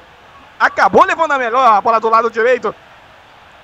Lá veio o Boca com o Pavon. A bola acabou saindo pela linha lateral. Quando vamos chegando a marca aí de acabou. 35 minutos e 35. 2 a 1 Boca Juniors. Diga aí, Eduardo Couto. Acabou o jogo do Cruzeiro, Cruzeiro 3, Campinense 2. O Cruzeiro está classificado e vai enfrentar o Londrina na segunda fase da Copa do Brasil. É, rapaz, aí o Cruzeiro passando de fase e aqui, rapaz, uma falta em cima do Teves e ali, rapaz, amarelou para quem? Pro camisa 18, Rojas. Isso, Rodrigo Rojas. Amarelo. É, ficou feia ali a coisa pro Rojas. Vem uma, uma falta na intermediária para a equipe do para a equipe do Boca Juniors. Quando chegamos à marca de 36 minutos e 20 36 minutos e 30. Uma falta perigosa, rapaz. Uma falta perigosa. Tá ali na bola o jogador Pérez dentro da área, tá lá os grandalhões do Boca, Dias e Surround. Também tá lá o Tóbio. Vem bola na área aí do, do, do Cerro Portenho. A bola passou, bateu o Pérez no segundo pau. Quem sobe? Tira a defesa. E aí o pé, o grande Dias lá, né, rapaz? Tava lá dentro da área, brigando. E a bola acabou. E a bola foi pela linha de fundo. Eduardo Couto.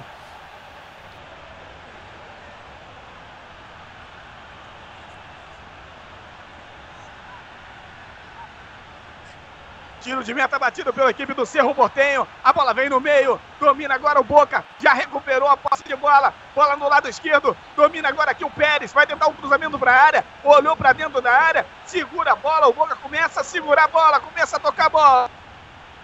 Pro Teves no meio. Tira a defesa da equipe do Cerro. Sai jogando agora com o Leal. Ele lança no lado direito. Era ali pro camisa. Era pro Sérgio mas a bola acabou saindo pela linha lateral. Esse jogador leal, rapaz, ele não é paraguaio, hein, Eduardo Couto? Ele é de Santo, Santo Tomé e Príncipe, é, é, é América, América Central, esse jogador aí, rapaz. Isso, exatamente. Ali na América Central, uma ilhazinha ali, se eu não me engano, do lado direito do continente. É, rapaz, quem será que achou esse cara lá, rapaz? Deve, devia de estar de, de passeio ali, pa, é, passeando ali, viu ele jogando e achou o, o, garotão ali. Bom de bola, sabe carregar, sabe levar, bom jogador, hein?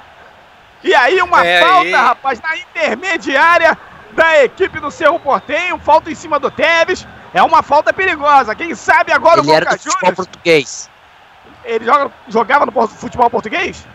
Isso, passou pelo esporte. A, o, clube, o último clube que atuou foi pela, Be, é, foi pela equipe da Belanense, se eu, não, estou equivocado. É um bom jogador, né? Jogador que veio, praticamente foi criado no Paraguai, foi, é, foi criado no Cerro Porteiro, depois saiu pro futebol português e agora volta pro Cerro. É, falta pro Boca aí, Carlitos Teves na cobrança, Jorge.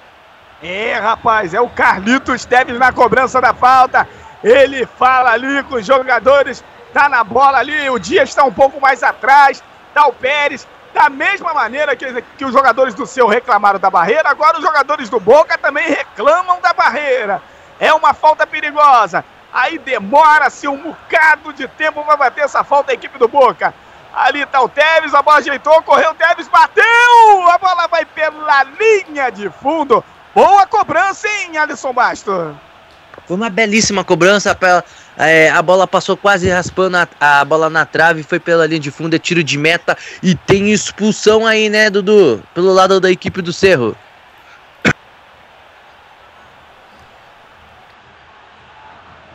Isso, positivo, nós temos aqui uma expulsão. O Men... Não, eu não vi o lance exatamente da expulsão, mas o Bruno Valdez vai sendo expulso. E depois também, uma, logo depois, é, uma outra entrada ali complicada. É, parece que o Valdez segurou a bola ali com a mão e foi expulso de campo. Tá ali para tá saindo aí o zagueirão da equipe do Cerro Portenho. Não, na verdade, Não, ali, rapaz, deu bola... uma entrada. Deu uma entrada lá no, no Menin. No Deu uma entrada na bola na mão, ele já tinha sofrido o encontrão do Boca Juniors, eu acho que ele segurou a bola porque achou que tivesse sofrido a falta. Eu acho que não era para tanto. Não. Era assim, pelo menos o cartão amarelo. Só que ele já tinha cartão amarelo, foi justo. O hábito aplicou outro cartão amarelo. Como ele já tinha um cartão amarelo, tinha que dar o cartão vermelho sim. Eu acho que, na minha ponto de análise, acertou o hábito porque ele comentou uma falta muito dura em cima do pavão. Mas ele aplicou o cartão é vermelho falta... direto. Não, ele deu amarelo, Eduardo, antes de dar o cartão vermelho. Ele já tinha, deu. na verdade, esse jogador já tinha um cartão amarelo. O, depois dessa falta, ele deu mais um cartão amarelo e já logo em seguida já mostrou vermelho. E uma falta pelo lado direito, já batida pelo Pavon ali, tira a defesa do Cerro Portenho. Quando chegamos a 40 41 minutos e 20. 2 a 1 Boca Juniors. Lá vem agora a equipe do Cerro. Vem chegando pelo meio. Lançamento era pro Beltrán. Chegou Orion e defendeu. E sai jogando pelo lado direito. Pra chegada do Narra. Ele vai levando. Tem agora ali o Pavão pelo lado direito. O Boca Juniors vai segurando. Bola na direita. Vai tentando chegar ali. Levou no fundo. Vai tentar o cruzamento Narra. Acabou saindo a bola ali. O Pavão, rapaz tomou-lhe uns encontrões ali, aí fala com o juiz, fala com bandeira, reclama uma barbaridade o ponta direita da equipe do Boca Juniors. Agora domina a equipe do Cerro com um jogador a menos, foi expulso o Valdez. É vermelho nele. Tirou ali o Mareco, botando a bola no, pela, pela esquerda. Domina agora o Alonso. Alonso tenta a jogada. Faz a jogada ali pra, pela esquerda. É muito bem marcado. O Boca Juniors vai marcando a saída de bola da equipe do Cerro, rapaz. Não deixando o Cerro jogar. E quando vamos chegando à marca de 42 minutos e 20, Boca Juniors vai vencendo 2 a 1 O jogo vai caminhando a sua classificação, rapaz. Realmente está difícil demais para a equipe do Cerro. Agora com um a menos ainda, em Alisson Bastos? Praticamente já está encaminhada a classificação. O Boca fez por merecer, foi mais objetivo quando precisou atacar e ser mais presente na área e finalizou mais. E foi mais perigoso que a equipe do Cerro. Como disse, a grande falha do Cerro é, é foi esses, esses lances, esses erros de passes. Não conseguiu entrar. Claro, méritos da marcação do Boca. O Boca, como eu disse, é gigante jogando. E olha o Boca chegando de novo. Pode pintar mais um gol, mais um gol aí. Vai lá, Jorge. E lá vem a equipe do Boca Juniors chegando. Dias domina, tenta a jogada. Olhou ali, tentou o toque, tocou na direita. Faz o lançamento. Boa chegada. Olha a bola na frente. Tá em condição legal. Vai tentar o cruzamento para a área. É o Pérez. Levou para o meio. A bola passa. Dominou. Olha o Tevez. Dominou. Virou. Que chegada. Olha o gol. Sensacional. Gol, gol, gol!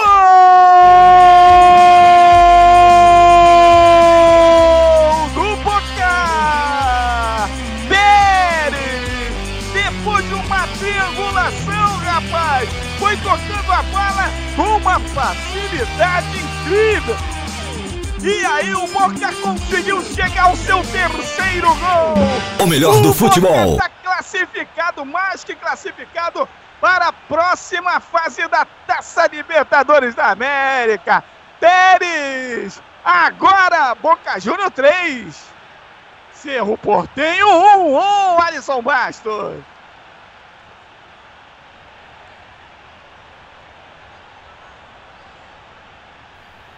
Na melhor jogada do jogo do Tevez, recebe na esquerda, ameaça o chute, rola para Fabra, Fabra invade a área, cruza e Pérez lá livrinho na cara do gol. E só escolhe o fundo, só escolhe o lado que quer chutar, bola na rede, é gol do Boca, classificação segurada, classificação, para as quartas de finais que vem o Nacional. Pérez, ele sabe, faz o terceiro do Boca, é três pro Boca um para o Cerro e a galera foi pra festa. Quando chegamos à marca de 45 minutos, Boca Juniors 3 a 1, meu amigo Eduardo Couto. Eu quero saber de você quem é que o Boca Juniors vai pegar na próxima fase, hein?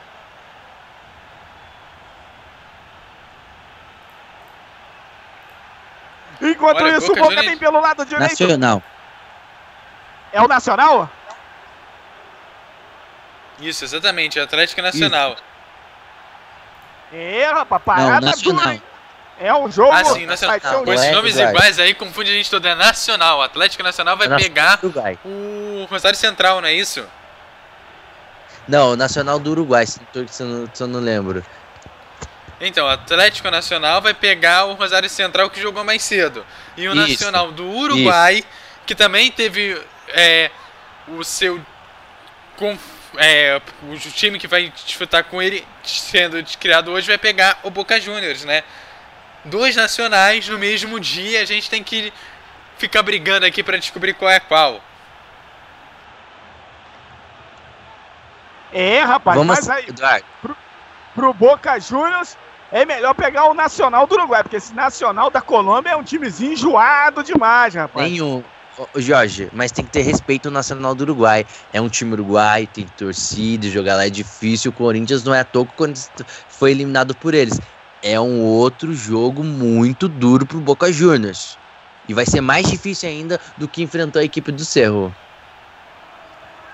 É verdade, rapaz. Mas Jorge. o Boca Juniors é um time que tem muita tradição em Libertadores. De repente, pegar esse Atlético Nacional na final, o Atlético Nacional, de repente, pode dar uma tremida aí, hein, o Alisson Bastos.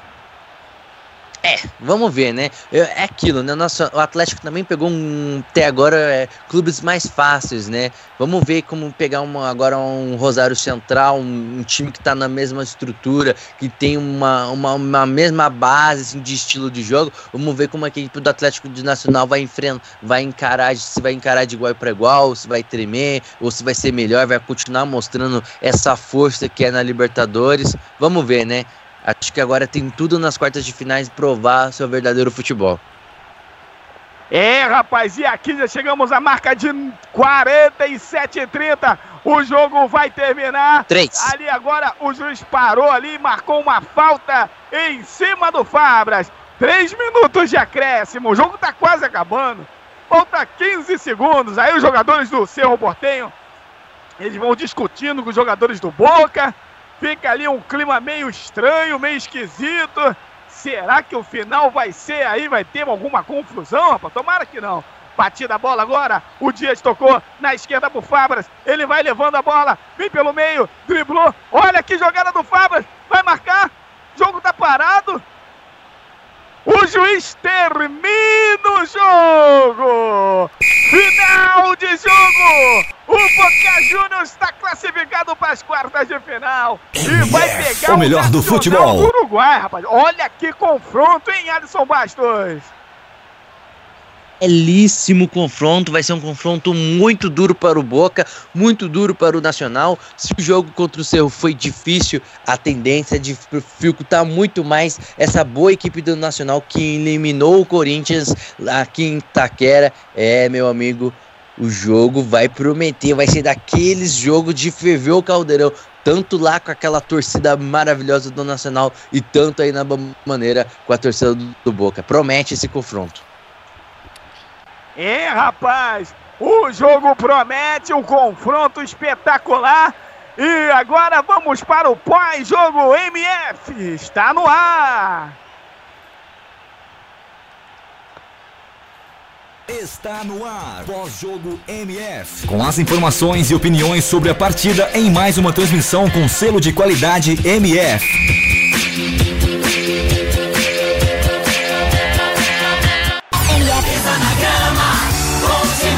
Vitória. MF. Ok, ok, o jogo MF vai entrando no ar. E já passando aqui as partidas das próximas, da próxima fase, as quartas de final. Atenção, anote aí na, na sua agenda, no seu caderno, onde você quiser, ah, os confrontos das quartas de final Olha só, primeiro confronto Atlético Nacional e Rosário Central. Depois Atlético Mineiro e São Paulo. Depois tem Pumas Independente Del Valle. E Boca Juniors e Nacional são os confrontos das quartas de final da Libertadores. Alisson Bastos, já vou abrir com você sua visão desse jogo rapidinho. Olha, foi um belíssimo jogo, um jogo muito equilibrado. O Nacional até tentou e não jogou mal, jogou bem. Só que o problema falhou no seu sistema defensivo e não conseguiu trabalhar tanto assim. Errou demais no troca de passe. Isso fez a diferença, porque quem soube trabalhar bem a bola foi o Boca. O Boca foi mais objetivo e conseguiu no contra-ataque matar todas as jogadas. Foi um jogo muito bom, com intensidade alta, um jogo bem equilibrado. A equipe do Cerro Porteiro não tem que ser com cabeça baixa, sair com a cabeça sim erguida, porque mostrou um bom futebol e só não conseguiu porque não, não tem uh, os jogadores para definir, não tem aqueles jogadores técnicos, aquelas qualidades que o Boca tem. Pavon, tem Teves, tem tem esses jogadores que decidem. Isso faltou essa experiência, esses jogadores pro lado da, da equipe paraguai, que fez um bom jogo. Foi um jogo bem legal que a gente acompanhou nessa, nessa quinta-feira, Eduardo. É, o Cerro Porteño ficou muito atrás.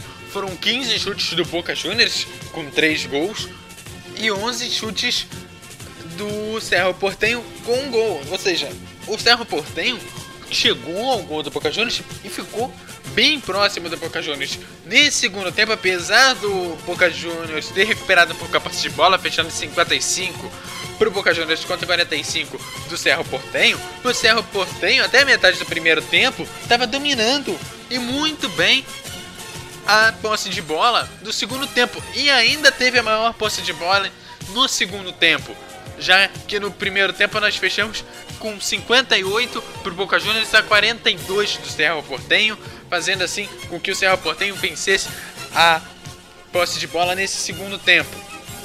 Bons chutes, problemas do Cerro Portenho, passes errados, diminuiu um pouco a quantidade de passes errados nesse segundo tempo, mas continuou muito alto. No jogo, ele só conseguiu acertar 72% dos seus passes, errando, ou seja, errando quase 30%, enquanto o Boca Juniors também com um número de erros alto, errou somente 20%. É alto para uma equipe da qualidade do Boca Juniors, mas isso a gente acaba encontrando em alguns jogos. Não seria o ideal, o Boca Juniors tem condições de ficar bem mais próximo de um 90% de acerto. O Cerro Portenho eu acreditava que fosse até um pouco melhor, mas não ficaria muito longe desse um quarto de erro de passe principalmente porque o Cerro Portenho é uma equipe que vem demonstrando erros e problemas com esse passe desde o início da Libertadores. O Cerro Portenho lutou pau a pau com o com o Boca Juniors, mas como o Alisson acabou de falar, ele tem um problema de técnica, alguém que defina, alguém que faça o gol. Teve suas chances, desperdiçou suas chances, poderia ter ido melhor, sim, pois teve chances de matar o jogo e ficar 2 a 1 3 a 1 de repente até um 4 a 1 eu posso dizer que talvez ele tivesse conseguido. Principalmente com um pênalti que não foi dado. Um pênalti, claro, que não foi dado pro Cerro Portenho. Mas é claro que, fora de tudo isso, a realidade do nosso jogo é: ele não aproveitou a oportunidade, o Boca Juniors foi lá, aproveitou a oportunidade que teve e acabou ganhando o jogo aqui hoje, fazendo esse 3 a 1 A realidade é, o Cerro Portenho lutou, mas não conseguiu passar para a próxima fase. Parabéns ao Cerro Portenho pela sua participação e dá pra dizer que ele saiu com dignidade da Libertadores, sendo um time grande nessa Libertadores, fazendo um jogo de time grande. Com os problemas de time pequeno? Sim, mas se a gente pegar grandes times como São Paulo, Corinthians, o Grêmio, brasileiros, que jogaram e tiveram seus problemas, o Cerro Portenho jogou hoje como um time grande. Jorge Harrison. E é um time. Diga, Alisson.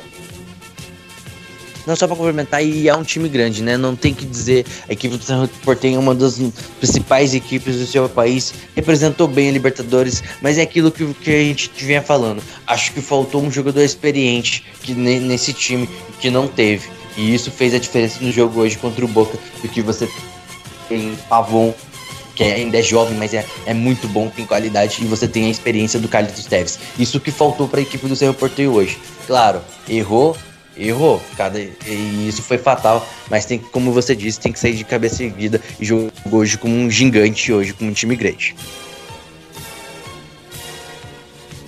É isso aí, Jorge Harrison, você tem alguma coisa para complementar? Sua visão aí desse final de jogo. Você que narrou com essa voz vibrante esse jogo, o que, que você pode destacar desse jogo pra gente? É, rapaz, foi um grande jogo de bola. O Boca Juniors, que no primeiro, pau, no primeiro tempo estava equilibrado né, o jogo entre os, com o Cerro.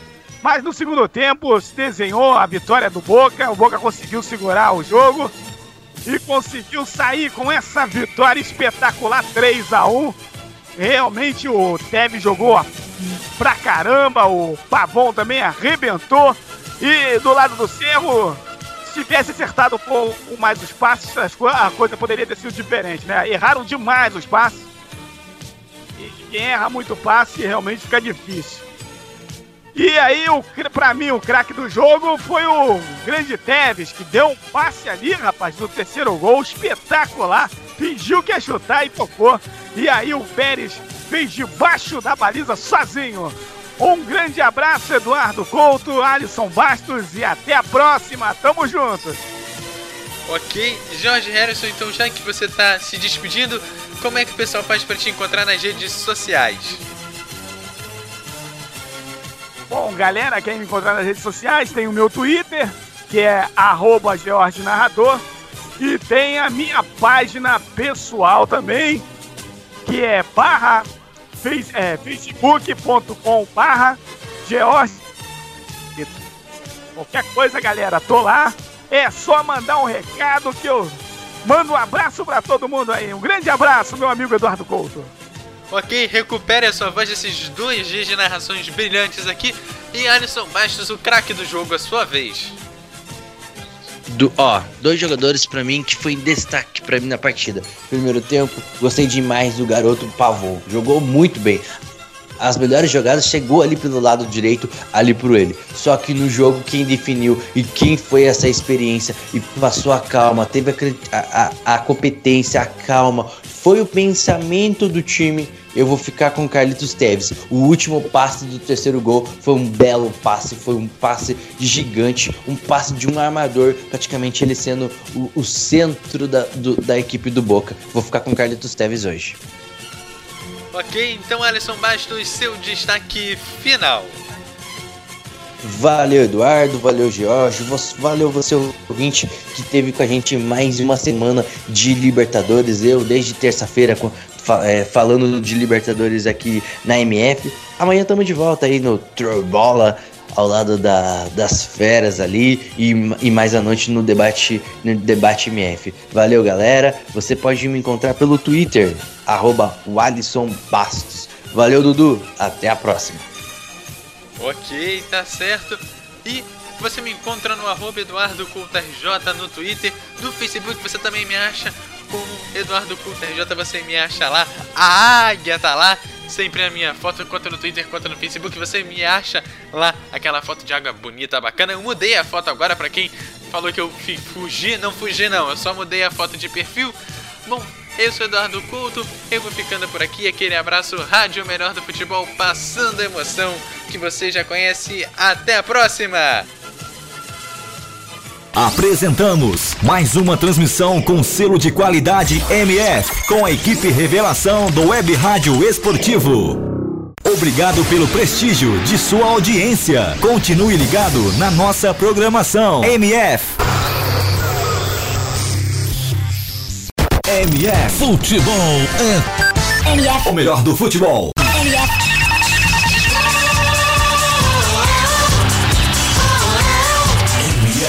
Melhor do futebol.